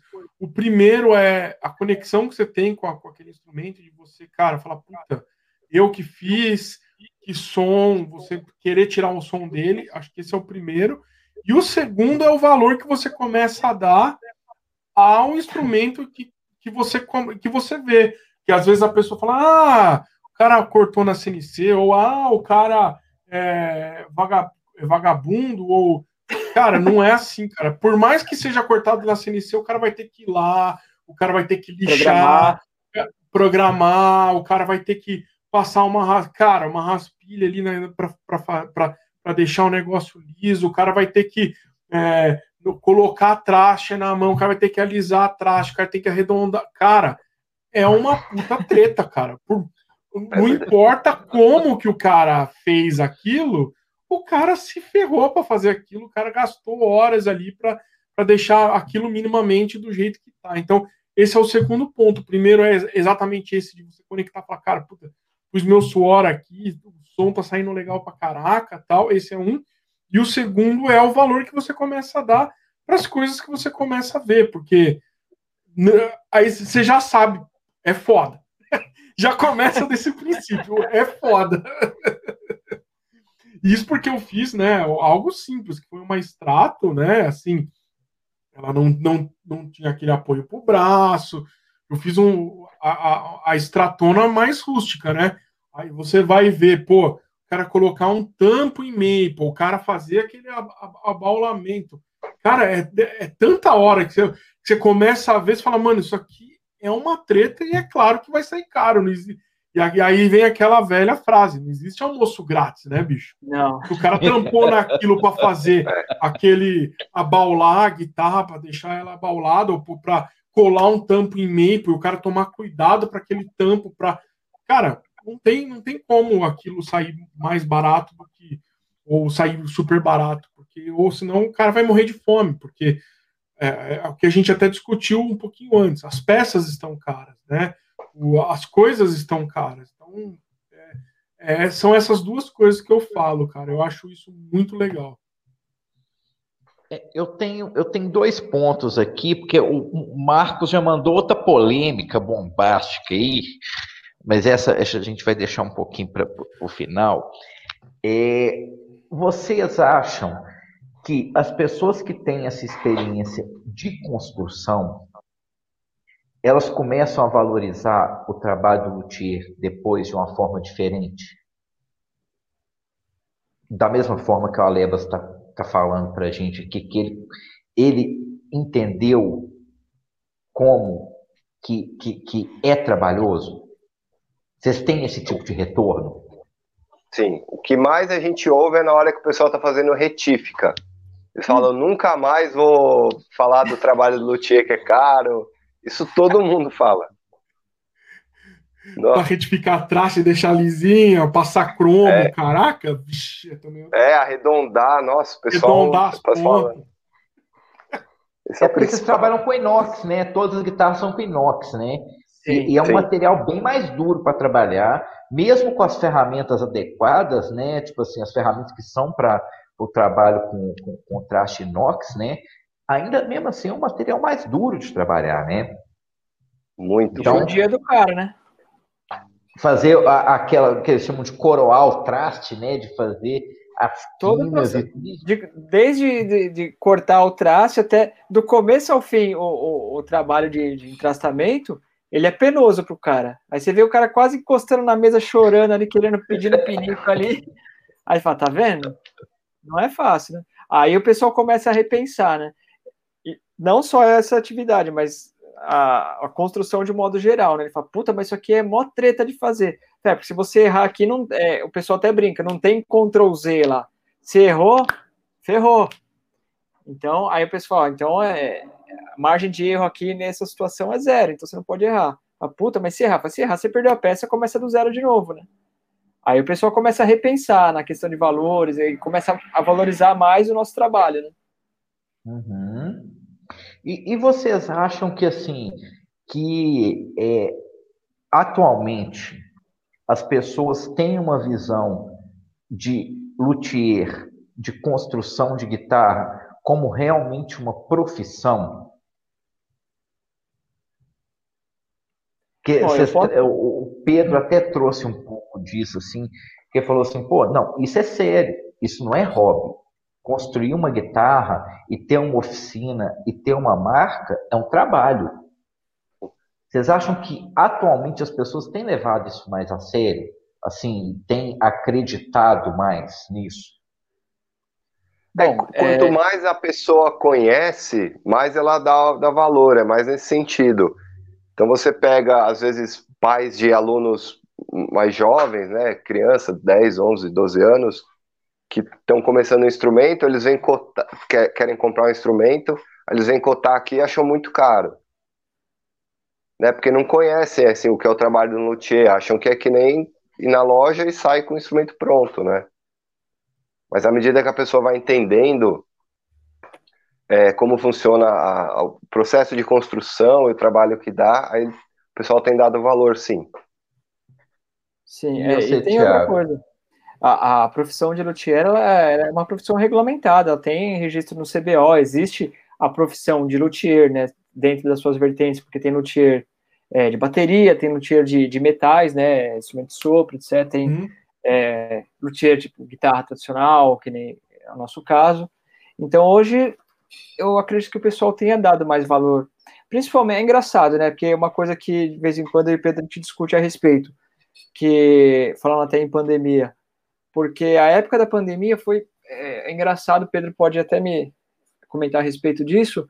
Foi a época que deu assim um boom, principalmente no começo, logo quando eu entrei, né, Pedro? Que assim era Sim. a guitarra da com pau a gente falou, pô, pandemia, muita gente começou a perder emprego e tal.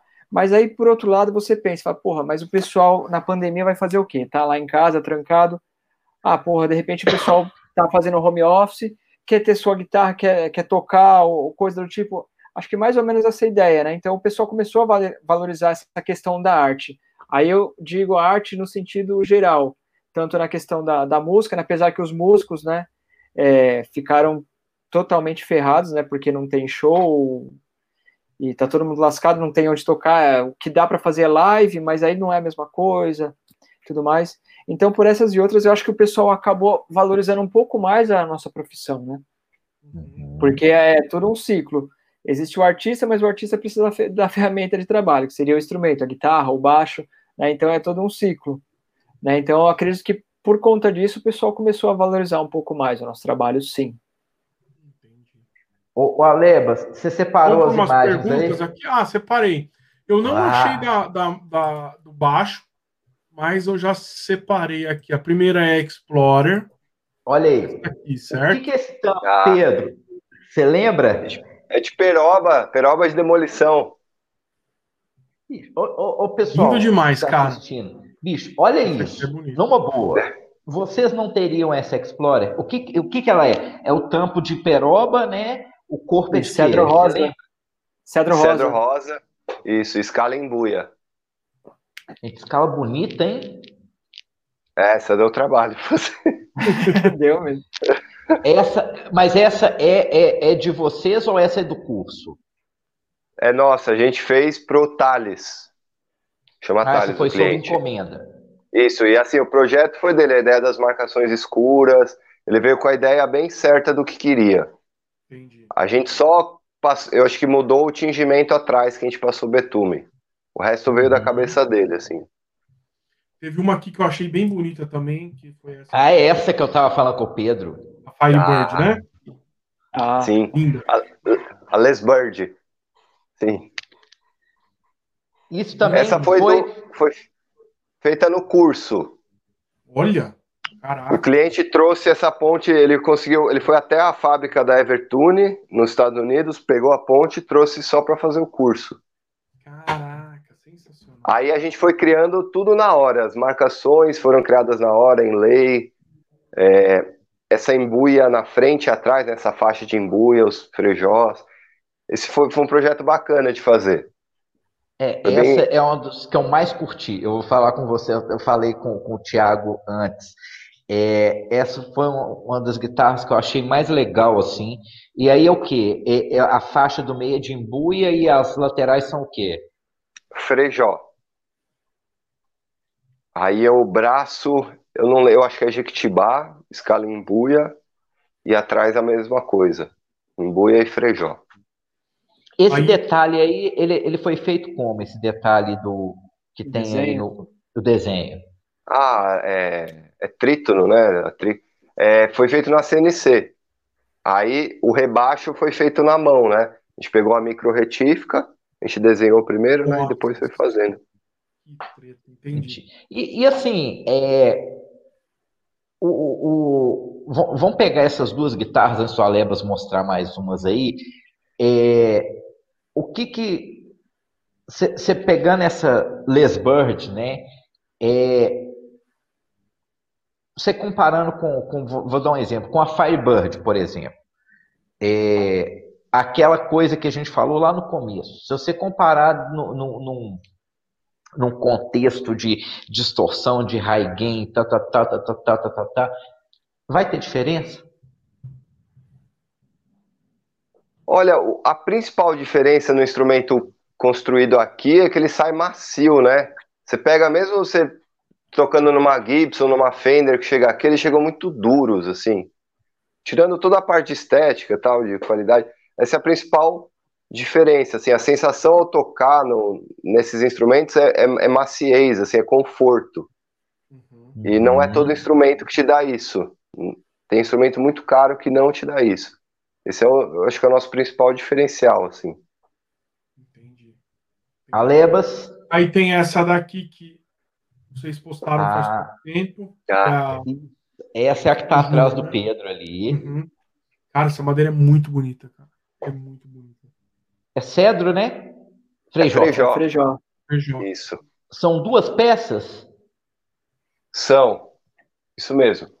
Ô, gente, você quase Coladas não vê lateralmente. Dela. É, você quase não vê a emenda dela, né?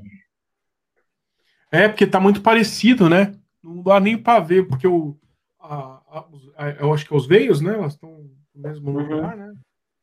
Muito legal. Tem essa outra aqui também que eu separei, que é o que tá na nossa capa, esse extrato aqui. Ah, essa, essa fez sucesso. Eu achei louca essa aqui, ficou muito louca. Conta pra gente, o que, que, é, que, que é esse extrato aí? Eu, eu, lembro que eu li no, no site, mas eu esqueci. É de aluno essa, essa né? É, é, do Pedro. É corpo em frejó. É, eu acho que a escala em buia também. É que assim, o pessoal quer fazer acabamento com, com fogo, né, e óleo, a gente recomenda o frejó, porque uhum. os veios dele são mais pronunciados e ele, ele vai bem com fogo. O cedro rosa não vai bem, jequitibá não vai bem. O tauari é uma madeira que enverga muito. Então, você pode ver, o pessoal que quer trabalhar com fogo normalmente é frejó, que Pois é, conta pra gente. essa história do fogo aí. Conta pra gente. É, é, eu pensei que isso era só maneira de. só, só força de expressão, mas isso é um acabamento com fogo mesmo? Isso, é com o maçarico. Sensacional, aí, bicho. Aí é feito na hora. O pessoal fala: não, vamos treinar um pouco. Eu falei: não, o que, que você tá sentindo? Joga aí na, na madeira. Aí Fogo esse ficou bomba. muito legal, porque é um, é um sunburst e é o contrário, né? Verdade. Ele passou fogo no, na parte da frente e foi diminuindo, assim. Foi diminuindo pro lado. Entendi.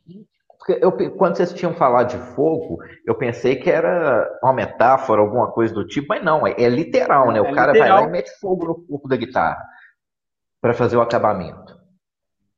Isso, vem daquela técnica japonesa, acho que é Shoshiban, não sei se como é que pronuncia, que a madeira ajuda a impermeabilizar a madeira e a maior vida útil, né?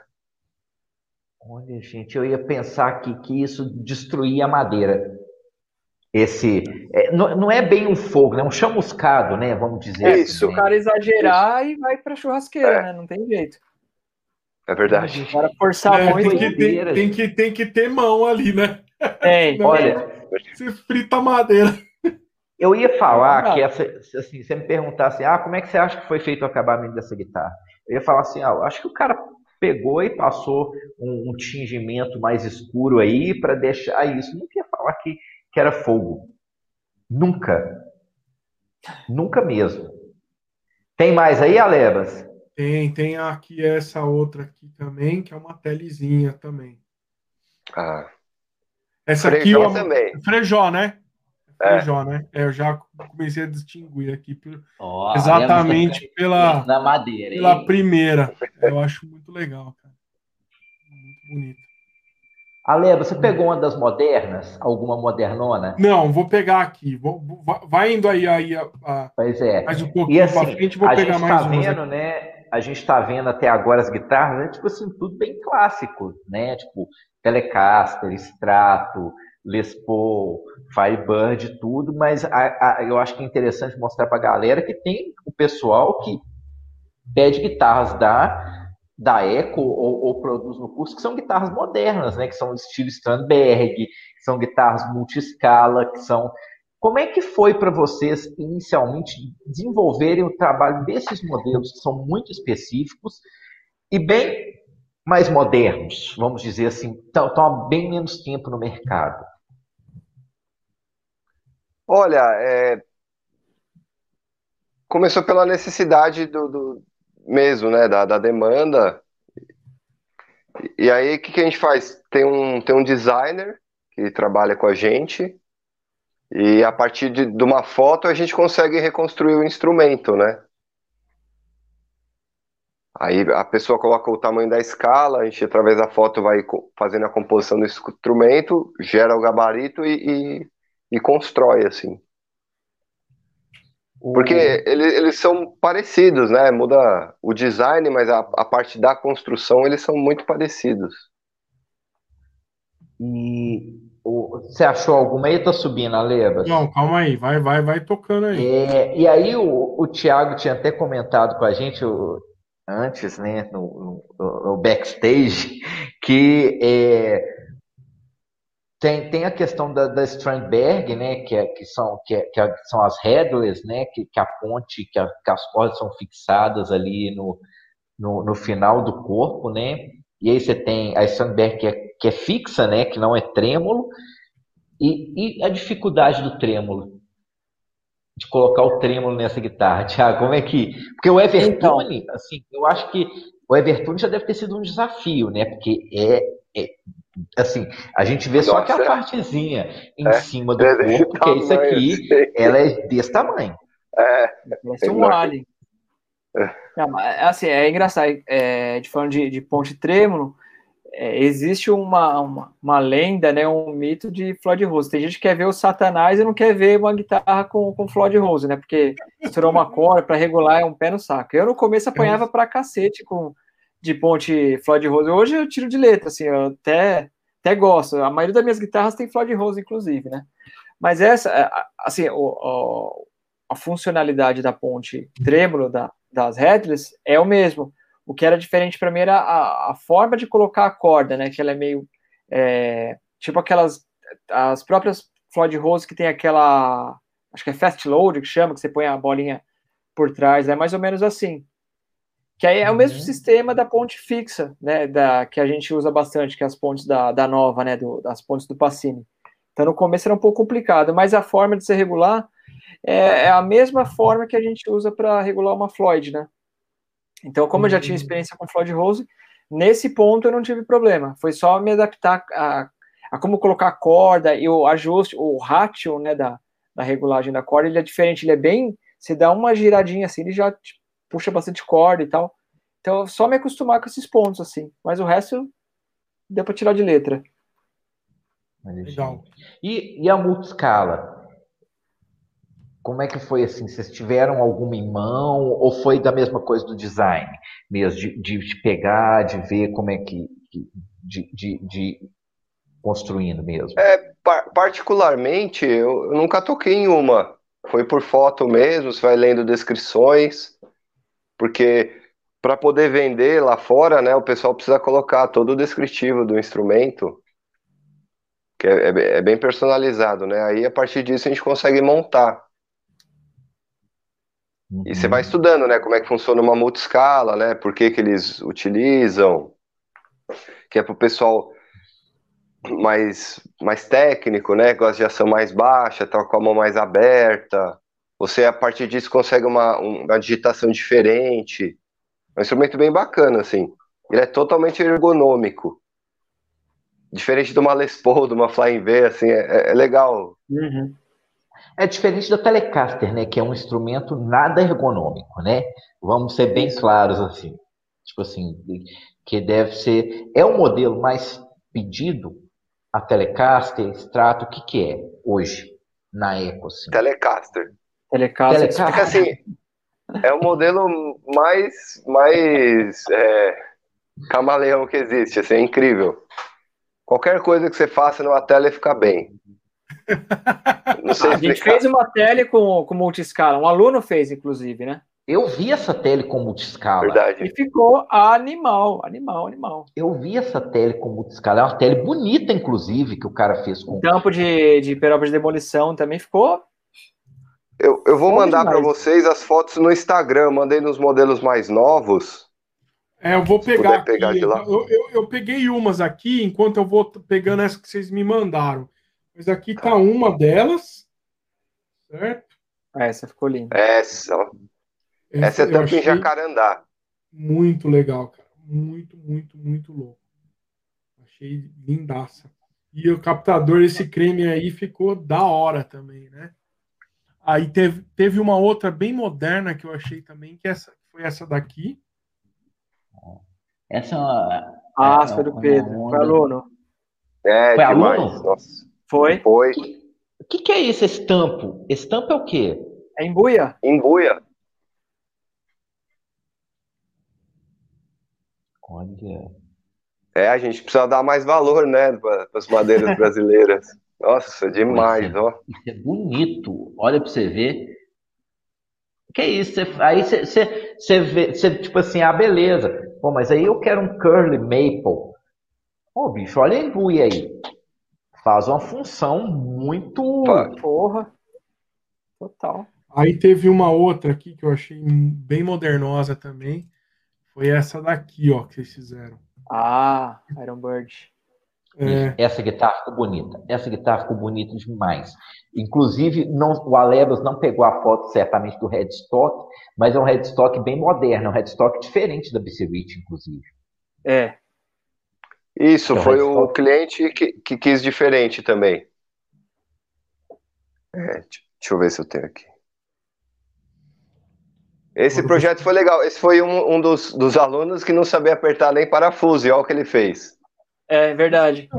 É, ele é, trabalha com informática e, nossa, fez um trabalho lindo. Gente, mas ele fez mesmo, viu? Porque aí tudo certinho, tudo bacana. Essa escala é o quê? É uma escala bem, bem diferente, assim. Embuia. Bem a embuia vai desde do, de uma tonalidade clara, passa pelo laranja, amarelo, até um escuro. Essa peça que ele pegou ficou bem bonita mesmo. Não, muito Aí tem essa do baixo aqui que a gente que eu peguei também lá de vocês, antes de vocês me mandarem. Ó, esse foi um projeto bem legal de fazer, que é da Olga. Uhum. Ela, ela tinha o baixo do pai dela, que era esse modelo. Eu não lembro se era da Tonante esse modelo. E ela quis fazer uma Uhum. homenagem, né, pro pai dela, que eles tocam juntos tal, e fez o mesmo modelo um pouco mais feminino, bom. né? Ficou legal Pô, mesmo. ficou legal, ficou legal mesmo. Aí teve essa, esse outro baixo aqui. Opa, eu... Isso, esse que a gente tava Uhum. falando. Aham. Ficou lindo, nossa, demais. Então, isso que é legal, ó. Ela começou o projeto, ela queria fazer uma réplica de um jazz bass. Uhum. Mas aí, é, nisso ela viu que a gente já tinha feito um modelo um pouco diferente, é o Jaguar. E no meio do curso, ela queria fazer com Jequitibá, que ela gostou muito dos veios, mas é uma madeira muito pesada para um baixo. Demais. Hum, Então, entendi. pensando nisso, a gente transformou ele numa team line, aliviando o peso. Uhum. Então, é um tipo de personalização que você não acha em. Você não vai comprar na loja, né? Entendi, entendi. Ó, teve um- uma outra aqui, ó, que foi aquela outra foto daquela lá, FF, ó.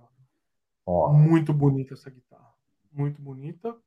E teve uma outra mais modernosa aqui. Ah, Do Franco, essa ficou legal também. Muito louco. Muito louco. E aí eu separei duas coisas. Uma, uma você mandou, que foi as peças, né? Que, que, que- que conta um pouquinho para mim aqui. O que, que tem aqui? Eu vi aqui que já tem o, o, o plate atrás com o logo de vocês. Essas pontes são o quê? Ripshot? O que, que, que são elas? Não, essa é a ponte do- passei da Essas nova. pontes. Isso. Da nova Guitar. Parts, do André Passini. A Uhum. Inox, que é de Telecaster, a gente vai usar para um projeto de Bigsby. Que Hum, só eles tá. fazem aqui, que é, é bem legal. É Uhum. que t- não tem a parte né, traseira da ponte, ela vai direto para os carrinhos. Entendi. Foi o pessoal da Ramé. E atrás os captadores da Malagoli. Entendi. Entendi. E teve uma outra foto que eu achei sensacional, acho que dá pra gente falar um pouquinho também, que é essa daqui. Que você transformou os tacos aqui, né? Em, em- em escala, foi Em isso? escala. Conta um pouquinho isso daí. Muito Isso, louco, então, eu tava andando na rua, aí É. eu vi numa caçamba, era um, era um pedaço de portão antigo. Aham. Aí eu trouxe pra casa, eu vi que era em buia, e eu falei, ah, vamos, vamos aproveitar ao máximo. Aí rendeu 10, renderam 10 escalas de embuia. Sen- Sensacional, bicho. Sensacional. Muito Tava no louco. lixo, né? Isso. Muito louco, cara. Muito louco. Aí você cerrou cada parte dessa, deu uma raspada, tratou e ficou muito louco. Achei muito louco. Muito Isso. Pronta pra, pra utilizar já. louco pra usar. Ô, Vamos para umas perguntas, FF? Isso. Legal. Então vamos lá. Pessoal, antes da gente começar as perguntas, para você que está aí nos assistindo, se inscreva no canal. Isso é importante para a gente trazer Isso. pessoal, gente boa, como o pessoal da Eco Guitars aí. Então, se inscreva no nosso canal, se inscrevam no Instagram da Eco, que lá também tem bastante coisa. E aproveitando daí esse merchan nosso aí, o Adriano Lara perguntou: Eco Guitars tem review em algum site, YouTube, é, no Instagram de vocês? Conta um pouquinho, tem alguma coisa? Ó, nós temos o nosso canal, né? É youtube.com.br ecoguitar, mas não tem assim. A gente pede para quem comprou e para os alunos fazerem os reviews, mas não tem muitos, não. A gente precisaria fazer mais. Legal, legal. É, seria massa, seria massa. Aí Ah, quem tem, tem a- um legal, des- desculpa, é o Thiago Jardim, ou Jardim, que ele tem parceria com a Malagoli, ele faz os vídeos, ele fez um nosso. Fez um comparativo nosso com duas guitarras da Fender, que não Entendi. mostra o headstock, aí dá pra ouvir legal o som. Legal, legal. Vamos Eu- ver eu se a gente acha. Depois você manda, a gente deixa Mando. na descrição depois. A gente tem aqui também o Francis Pires, olha lá. Ouvi falar em promoção de curso, ó, a galera já acho que curtiu. Tá curtindo a ideia do, do, curso, hein? Eu acho que ele conversa já fez. com os caras lá, conversa com os caras lá, conversa com os caras, vai ver é, o trampo deles lá. É porque ele, ele comentou em outro momento que parece que ele já fez o curso, né? Já, ele fez o. Foi o primeiro a fazer uma guitarra diferente, fez uma guitarra de sete cordas. Olha. Foi o primeiro aluno. Vamos lá. E aí a gente tem aqui também o, o Marcos, a gente já falou, né? Ah, não, essa aqui é outro. O Marcos só quer polêmica, cara. Olha lá.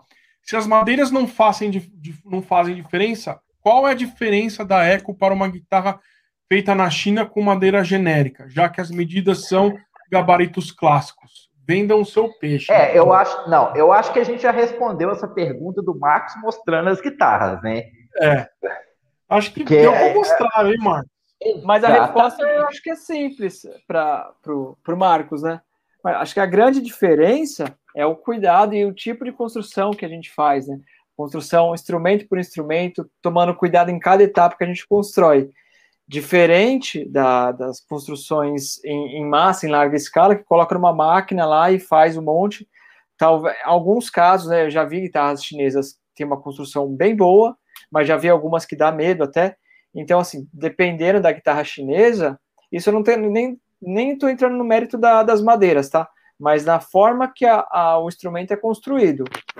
Né? Então, assim, tirando fora o assunto madeira, mas sim a, a, construção, o capricho, né, o conhecimento que a gente aplica em cima de cada instrumento que a gente faz.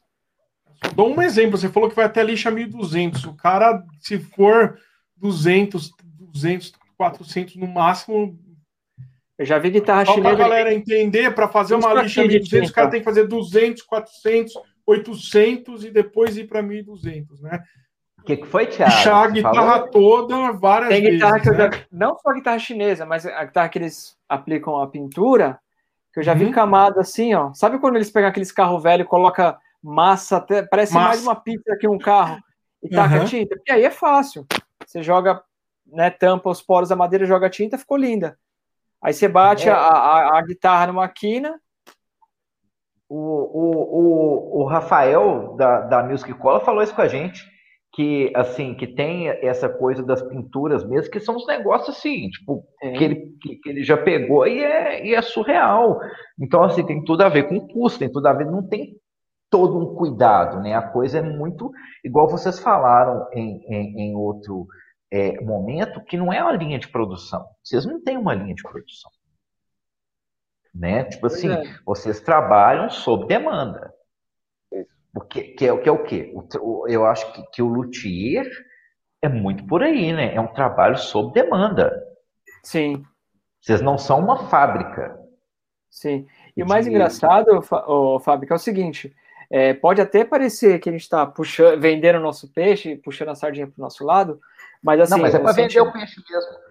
Não, mas é, é, é uma coisa sincera e real mesmo, que assim, todo instrumento que a gente faz, porque a gente sabe, às vezes, da dificuldade que a gente tem, às vezes dá pau em alguma máquina, quebra alguma coisa, tem alguma intercorrência no meio do processo, né? A gente puta, fica com a cabeça quente, mas quando a gente pega o instrumento, termina de regular, da última afinada e fala, você olha para o instrumento e fala, puta merda, como ficou foda esse instrumento. É, além da sensação de dever cumprido, o orgulho do trabalho que a gente entrega assim, para o cliente. E mais legal ainda quando você entrega na mão do cliente, o cara fala, puta que pariu, é exatamente o que eu queria. Ou às vezes fala, puta, tá além da minha uhum. expectativa. Cara, isso uhum. é. Não tem preço, sabe? Entendeu? Ótimo. Aí tem uma aqui que foi do Adriano, quando a gente mostrou a, a Explorer. Explorer. Já imaginei na mão do James Hetfield. e aí tem uma pergunta legal aqui do, do Debessa, que é depois comentem sobre o trabalho com instrumentos acústicos. Vocês fazem, estão fazendo, como que é o processo? Então, a ideia é começar a oferecer nos cursos. A gente vai começar com o ukulele, algo mais simples, oh, porque para violão, assim, a gente não tem estrutura ainda. Porque, como eu falei, é um trabalho mais minucioso. Ele tem que ser perfeito, senão não, não fica bom.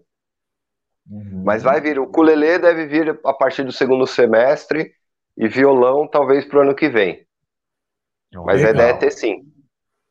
Legal. Legal.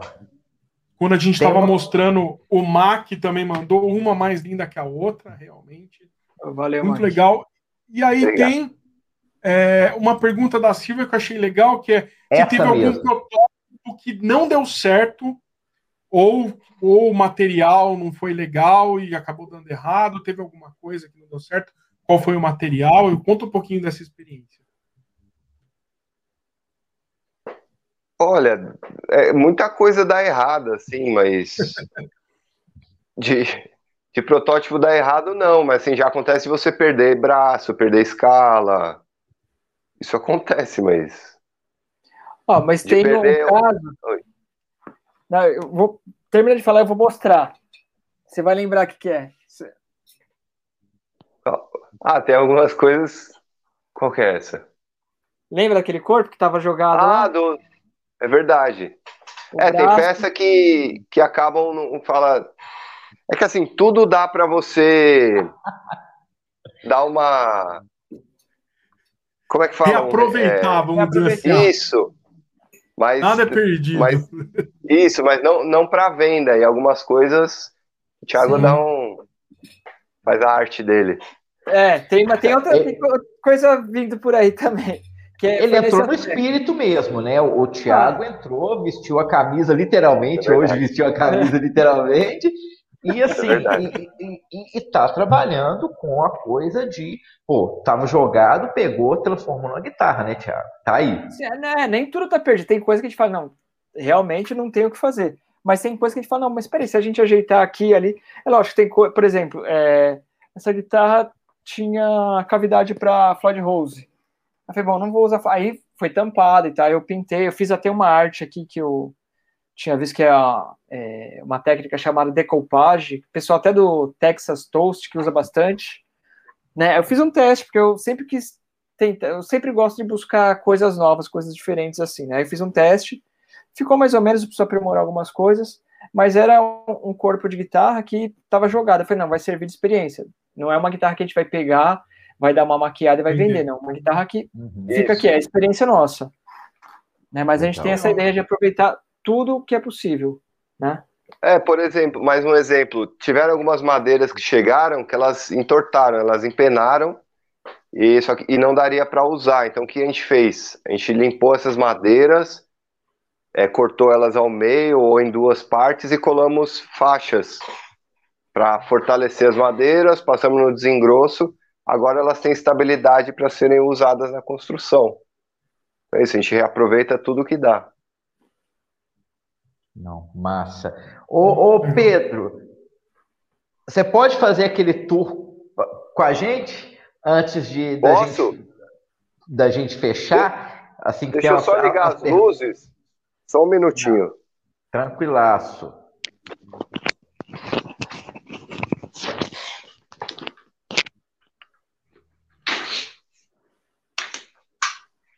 Vai mostrar pra gente aí, ó.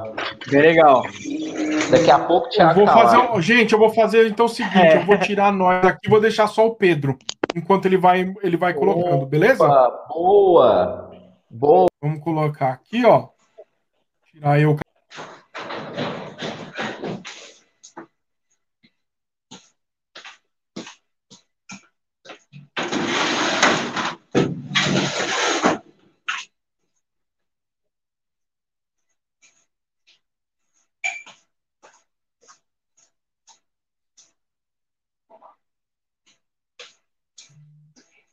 Vou voltar aqui enquanto a gente não começa o tour.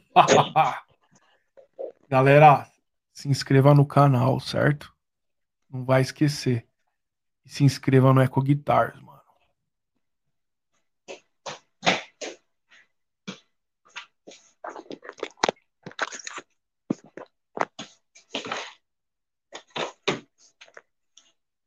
Deixa eu ver como é que eu mostro aqui. Cara, já tá mostrando, eu, é, vai, vai, vai, vai, vai filmando e vai comentando daí. E aí e aqui e você vai estar tá em tela full aqui para a galera ir olhando, beleza? Ah, certo. Vamos começar pela entrada, então.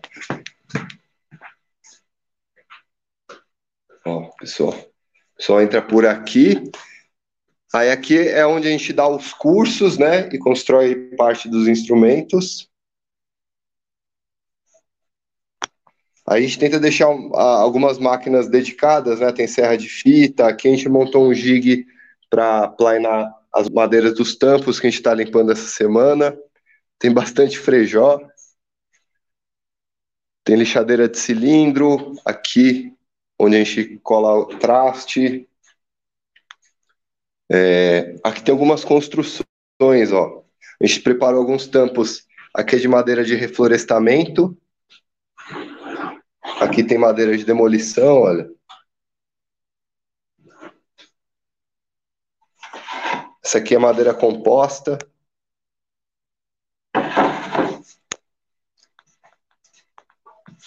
Aqui algumas ferramentas. Ó, alguns tampos em buia que a gente está trabalhando. Ó, tem uns bem bonitos, ó. Tá vindo coisa boa por aí. Ó, a gente está trabalhando nos projetos com algumas marcações diferentes. Essa é uma marcação de tatu que o cliente pediu. Vai ser para uma Jazz Master.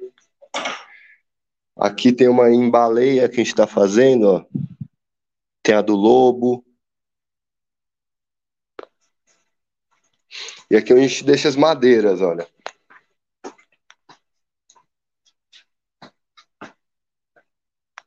Aqui a gente tem algumas de demolição, ó, a gente já cortou Estamos deixando elas descansarem. Aqui as de reflorestamento. Aí tem, a gente trabalha bastante com tauari, jequitibá, frejó. Olha como o frejó muda. A gente mostrou bastante frejó claro, né? Ó, tem uns manchados aqui, ó, que bonito.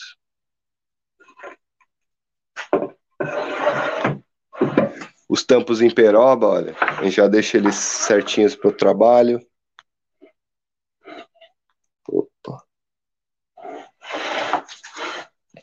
Cedro rosa, é uma madeira muito boa. Aqui alguns corpos que a gente está fazendo também, ó. E aqui é onde a gente faz as regulagens, o pessoal testa os instrumentos, ó. E aqui tem a Head Special, tem um fretless, essa Red Special foi toda feita com madeira de demolição, a peroba. E o fundo dela em cedro.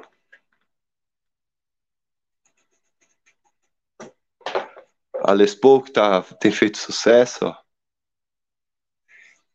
Daí aqui tem a parte de design, né? Computador. Aqui ó, as nossas bancadas.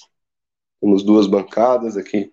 Está finalizando uma regulagem, e aqui tem a CNC,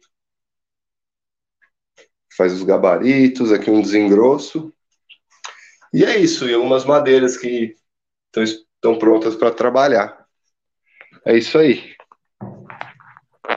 Muito louco, cara. Muito Belo obrigado. Oh, Sensacional. Ótimo. Sensacional. Ótimo. Muito bom. Amanda, antes da gente ir para as últimas perguntas aí para eles, tem uma pergunta da Silvia que eu acho muito legal. Ih, sumiu, foi. A gente está vendo você. É, a gente está ah, vendo você. Foi. Tem, tem uma Beleza. pergunta da Silvia que eu, que eu achei muito legal, que eu acho que cabe aí da gente essa daqui, vocês têm intenção Isso. em fazer algum trabalho social nesse sentido? Com, madeira e tudo Temos. mais? Temos. A, a ideia é trabalhar com presidiários e presidiários, mas assim, nós não temos demanda para conseguir é, auxílio do Estado para isso, né? Porque você precisa pagar todo mundo, precisaria ser uma empresa bem maior, assim, uma empresa grande já. Mas tem, essa é uma das ideias da ECO ensinar uma nova profissão para quem está meio perdido, né? Pô, legal, legal. Eu acho que assim que isso tem, é, é, eu achei muito legal a pergunta da, da Silvia nesse sentido, é, porque você falou que teve também é, o, o, o, projeto, né, que é, é Guri, né? Isso.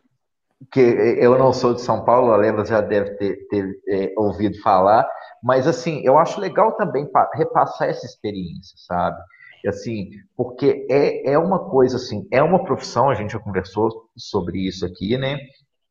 É, que, que tem é, tido demanda, sabe? Que tem, que a coisa tem crescido mesmo, mas que, que também pode ser, a partir do, da, da questão da sustentabilidade, do, do, da reutilização né, de, de componente, desse tipo de coisa, também é uma opção, sabe? É, é, é, é, isso, isso acaba sendo até educativo também, sabe? Tem, tem um, um, um, uma pegada aí que a sustentabilidade leva para um lado educativo também, além do, do, da profissionalização, né? E eu acho isso muito, muito massa, assim. Eu, eu, eu nunca vi nenhum é, é, projeto desse nível ser pensado, tipo assim, é, para a população privada de liberdade, sabe? É, é, a mesma coisa, tipo assim, é, a gente conversou com, com, com o Leonardo, né, da Enciclopédia das Cordas, e ele, ele é psicólogo e, e, e, trabalha na rede e trabalhou na rede de saúde mental e desenvolveu o trabalho de música com os pacientes. Ah, então, assim, eu, eu acho isso muito legal, sabe? Torço para que vocês consigam levar isso para a população privada de liberdade, que eu acho que é muito interessante. Que isso não fique assim é, dentro do, do, do, que é privado, né? Que é assim, ah, beleza, nós vamos ensinar o, o, o preso a asfaltar uma rua, construir. Não, gente, se ele quiser construir um instrumento musical, ele tem a oportunidade de fazer isso. Se ele quiser ter uma luthieria para fazer regulagem de guitarra, para fazer pequenos serviços, para trabalhar com elétrica, para trabalhar com isso, dele ter essa oportunidade. Sabe? Eu acho que, que, que a gente precisa de, de, de, trabalhar isso mesmo, de um, um pouco de, de, responsabilidade social, de poder mesmo é, ir, ir para esse lado, sabe? Eu, e, e, e é uma proposta muito legal, eu, eu torço mesmo para que vocês consigam, aí, breve, assim, vão pensar aí que, que a gente tem um tempo de pandemia, tudo, até as coisas normalizarem, mas que breve vocês consigam levar esse projeto, sabe, para, às vezes, para uma população conseguir um incentivo para uma população que, que, que é carente, que, que vai curtir muito trabalhar Sim. isso, sabe? Tipo assim, ah, beleza, vamos fazer um dia de curso, tô, tô dando um, um, um, exemplo aqui. Pô, vamos fazer um dia de curso numa comunidade, por exemplo. Vamos juntar a gurizada e vamos, vamos apresentar para eles, poxa, isso é um instrumento musical, isso é um ukulele, isso é uma guitarra, tudo eu acho que é sensacional vocês pensarem aí nesse lado. Sabe? Torço para que isso aconteça aí, vocês consigam um incentivo para poder levar isso para esse lado também, além do lado é, é, da eco, né, da ecologia, do, do, da sustentabilidade, mas um lado do, social também, sabe? E aí, só para a gente finalizar, eu quero, quero assim, é, que o Pedro fale para a gente, depois o Tiago, o, o projeto que você teve mais carinho em desenvolver e o que você teve mais dificuldade para desenvolver. O mais exótico, vamos dizer. O projeto mais exótico que chegou para vocês. E, e, assim, o que você acha que foi assim, pô, bicho, esse tocou meu coração, assim. Olha. Ah, tem um projeto que eu fiz. Eu fiz so, somente com madeira que, que eu não utilizaria mais. Então ela passou pelo lixo duas vezes, assim, né? Pelo descarte. E eu acabei vendendo ela, eu fiz uma SG, eu vendi para o meu primeiro professor de guitarra, que é o Diogo Cardoso, que ele foi muito importante para mim, toda até com minha constituição como ser humano, assim, e ela marcou bastante. Ele chegou a fazer show em, em teatro com ela. Essa foi uma que marcou bastante.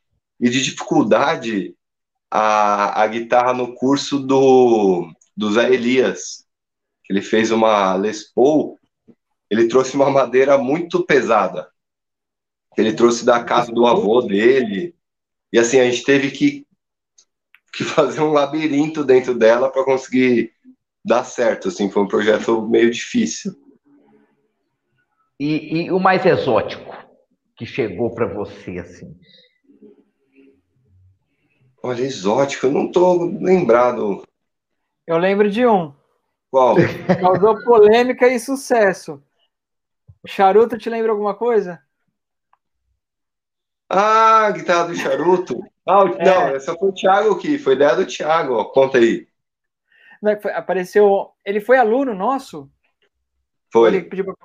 Então, aí foi. ele tinha uma. Era uma tele, só que ela, era, tinha, um, ela tinha um peso violento. Ele chegou e falou: gente, eu quero que vocês arrumem uma solução para aliviar o peso dessa guitarra. E junto com a ideia, ele trouxe uma caixa de charuto.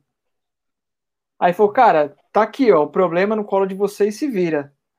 Aí ele trouxe a caixa de charuto, a guitarra pesada pra caramba. Eu falei, porra, a gente pode fazer um porta-charuto na guitarra.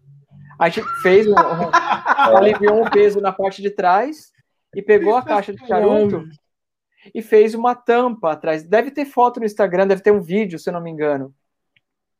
E a caixa era muito bonita, acho que era uma, um charuto cubano, né? Tomamos um cuidado para cortar a caixa certinho, fazer o, o, o encaixe, uhum. colocar a, a, até a dobradiça da, da caixa, a gente aproveitou e colocou assim. Aí colocou lá, o pessoal começou a falar um monte de, de groselha. Falou, não, vamos esconder arma, vamos esconder droga, vamos esconder pinga na, na, na guitarra. pinga é uma Mas, boa. É, de repente na pausa do show você dá uns tragos lá, né? É. Mas foi um projeto bem bacana, assim, porque a luthieria também Mas tem é muito disso. Você tem a, é, exótico, que causou assim um burburinho, né, no, no Instagram. E é legal que a luthieria ela te permite você ter esse lado criativo, né? Uhum. Tanto para você inovar quanto para você buscar soluções, né? Também quando a gente fala de, de buscar soluções, de inovar, a gente tem muito isso quando a gente faz a, os gabaritos, as gigs, que é para facilitar o trabalho do dia a dia, né? Às uhum. vezes tem algum processo que a gente faz que fala, putz, isso aqui é muito maçante de fazer, a gente podia bolar alguma coisa para facilitar o nosso trabalho. Então a gente para uns 10 minutos ali, troca umas figurinhas. Fala, puta, que tal se a gente fizer uma coisa assim que vai facilitar? Né? Às vezes gente, eu sou um cara que fuça muito, sou muito curioso, fico vendo vídeo do, da gringa também, fico buscando umas ideias. Aí chega o Pedro e fala, puta, cara, eu vi um negócio assim, vamos tentar fazer uma, uma gig para facilitar essa, esse processo? Puta, mas ah, vamos fazer assim, assim te desenha, faz um, uns beta teste ali, até que fala, não, beleza, dá pra gente usar. Um exemplo que a gente fez foi a, a pra gente tirar a alma do traste lá, que é uma ferramenta bem simples, que, né, voltando a falar do inox, ele é duro pra cacete, né, e no alicate ali, ia gastar um alicate por semana. A gente fez a ferramenta ali e tá salvando nossa pele tem o quê? Uns 4, 5 meses já, né, É. É, já quebrou, é, já quebrou quatro alicates, tirando alma de, de inox. Nossa, imagino. É. é. Então, esse lado criativo é legal, porque. E o lado criativo ele vem muito quando a gente tá sobre uma dificuldade, sobre um, um processo uhum. que você fala, puta merda, como que eu vou fazer para resolver isso? Né? Aí entra o lado criativo. Ah, não, peraí, vamos pensar um pouquinho, a gente pode fazer aqui assim, assim, assim. Então, a, a luthieria, ela permite esse lado criativo da gente, não só ficar ali na, na no beabá, na cartilha, né? a gente pode sair um pouco uhum. do, do que manda a cartilha e inovar um pouco, né? Até para que facilite o nosso dia a dia também, né? Isso é bem legal. E assim, o projeto que você teve mais carinho de desenvolver? O projeto que eu tive? É. Cara, teve um projeto que eu fiz, mas não foi na, na, na Eco, e tem um da Eco também, vou te falar de dois. Uhum. Tem um, um, amigo meu que ele tem uma banda. Eu lembro quando eu comecei a tocar, é, uma, é o pessoal do Ancestor, que eu sempre puta, paguei um pau pro som dos caras, death metal assim, pesadão. E eu lembro uma vez que eles foram tocar num bar de amigo nosso, eu tava lá tomando cerveja, eu falei, pô, deixa eu abrir o show de vocês e tal e tal. Sempre fui fã dos caras. Aí depois eu comecei a trabalhar com luthieria, aí o, o Gerson, né, que é o guitarrista e vocalista falou, pô, cara, estou tô acompanhando seu trabalho, então eu queria fazer uma guitarra com você. A gente conversando no bar, eu falei, ah, tá bom, né? Achei que era, né? Aí o cara chegou e falou, não, já encomendei as peças, vou fazer e tal, e para mim foi uma puta honra. Inclusive, eles gravaram um, um, um clipe usando a guitarra. Para mim, assim, foi sensacional, né? Agora, na Eco, deixa eu ver, um desafio bastante assim, cara. Acho que a, essa Explorer, ela deu bastante trabalho, né? Porque era braço colado, então a gente estava teve uma certa dificuldade para ajustar o, o ângulo do, do, do, braço, e em relação ao acabamento também, ela, ela trouxe bastante dificuldade, mas ao mesmo tempo que ela trouxe dificuldade, ela abriu nossa mente assim para, né, de novo falando da, de, de buscar soluções, né? Então toda a dificuldade que a gente teve nesse processo, a uhum. gente conseguiu transformar em, em solução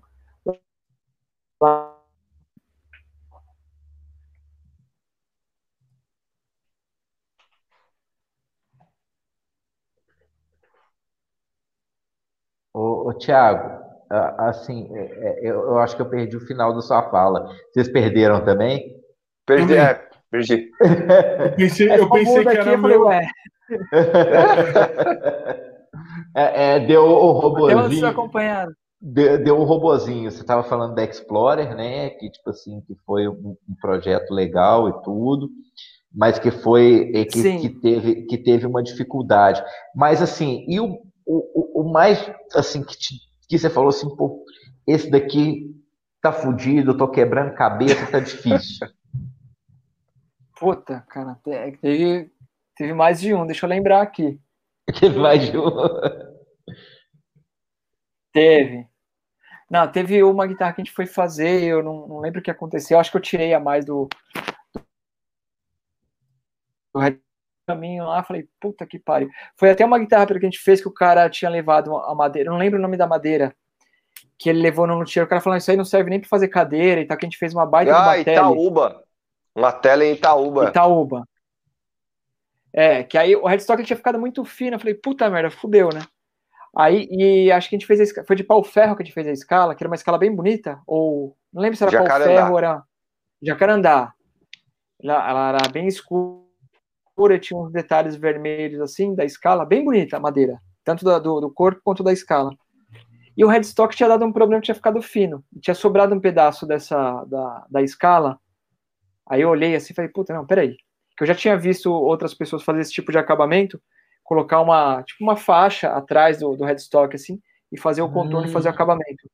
Então, Sim. acabou que ele ornou bem, assim, com, com todo o projeto, né, e ornou também com, com a escala né? Que é a mesma ideia da, da, da, Explorer, né? A gente teve a dificuldade durante o processo, mas a gente teve, né, a, essa a coisa de achar a solução para o problema, né? Acabou que a, a, solução que a gente encontrou ficou bem bacana, né? O resultado final, mais ou menos por aí. Então, muito, muito legal. Então, muitas das coisas que vocês acabam fazendo é exatamente por essa inovação que vocês são praticamente obrigados a fazer ali, né?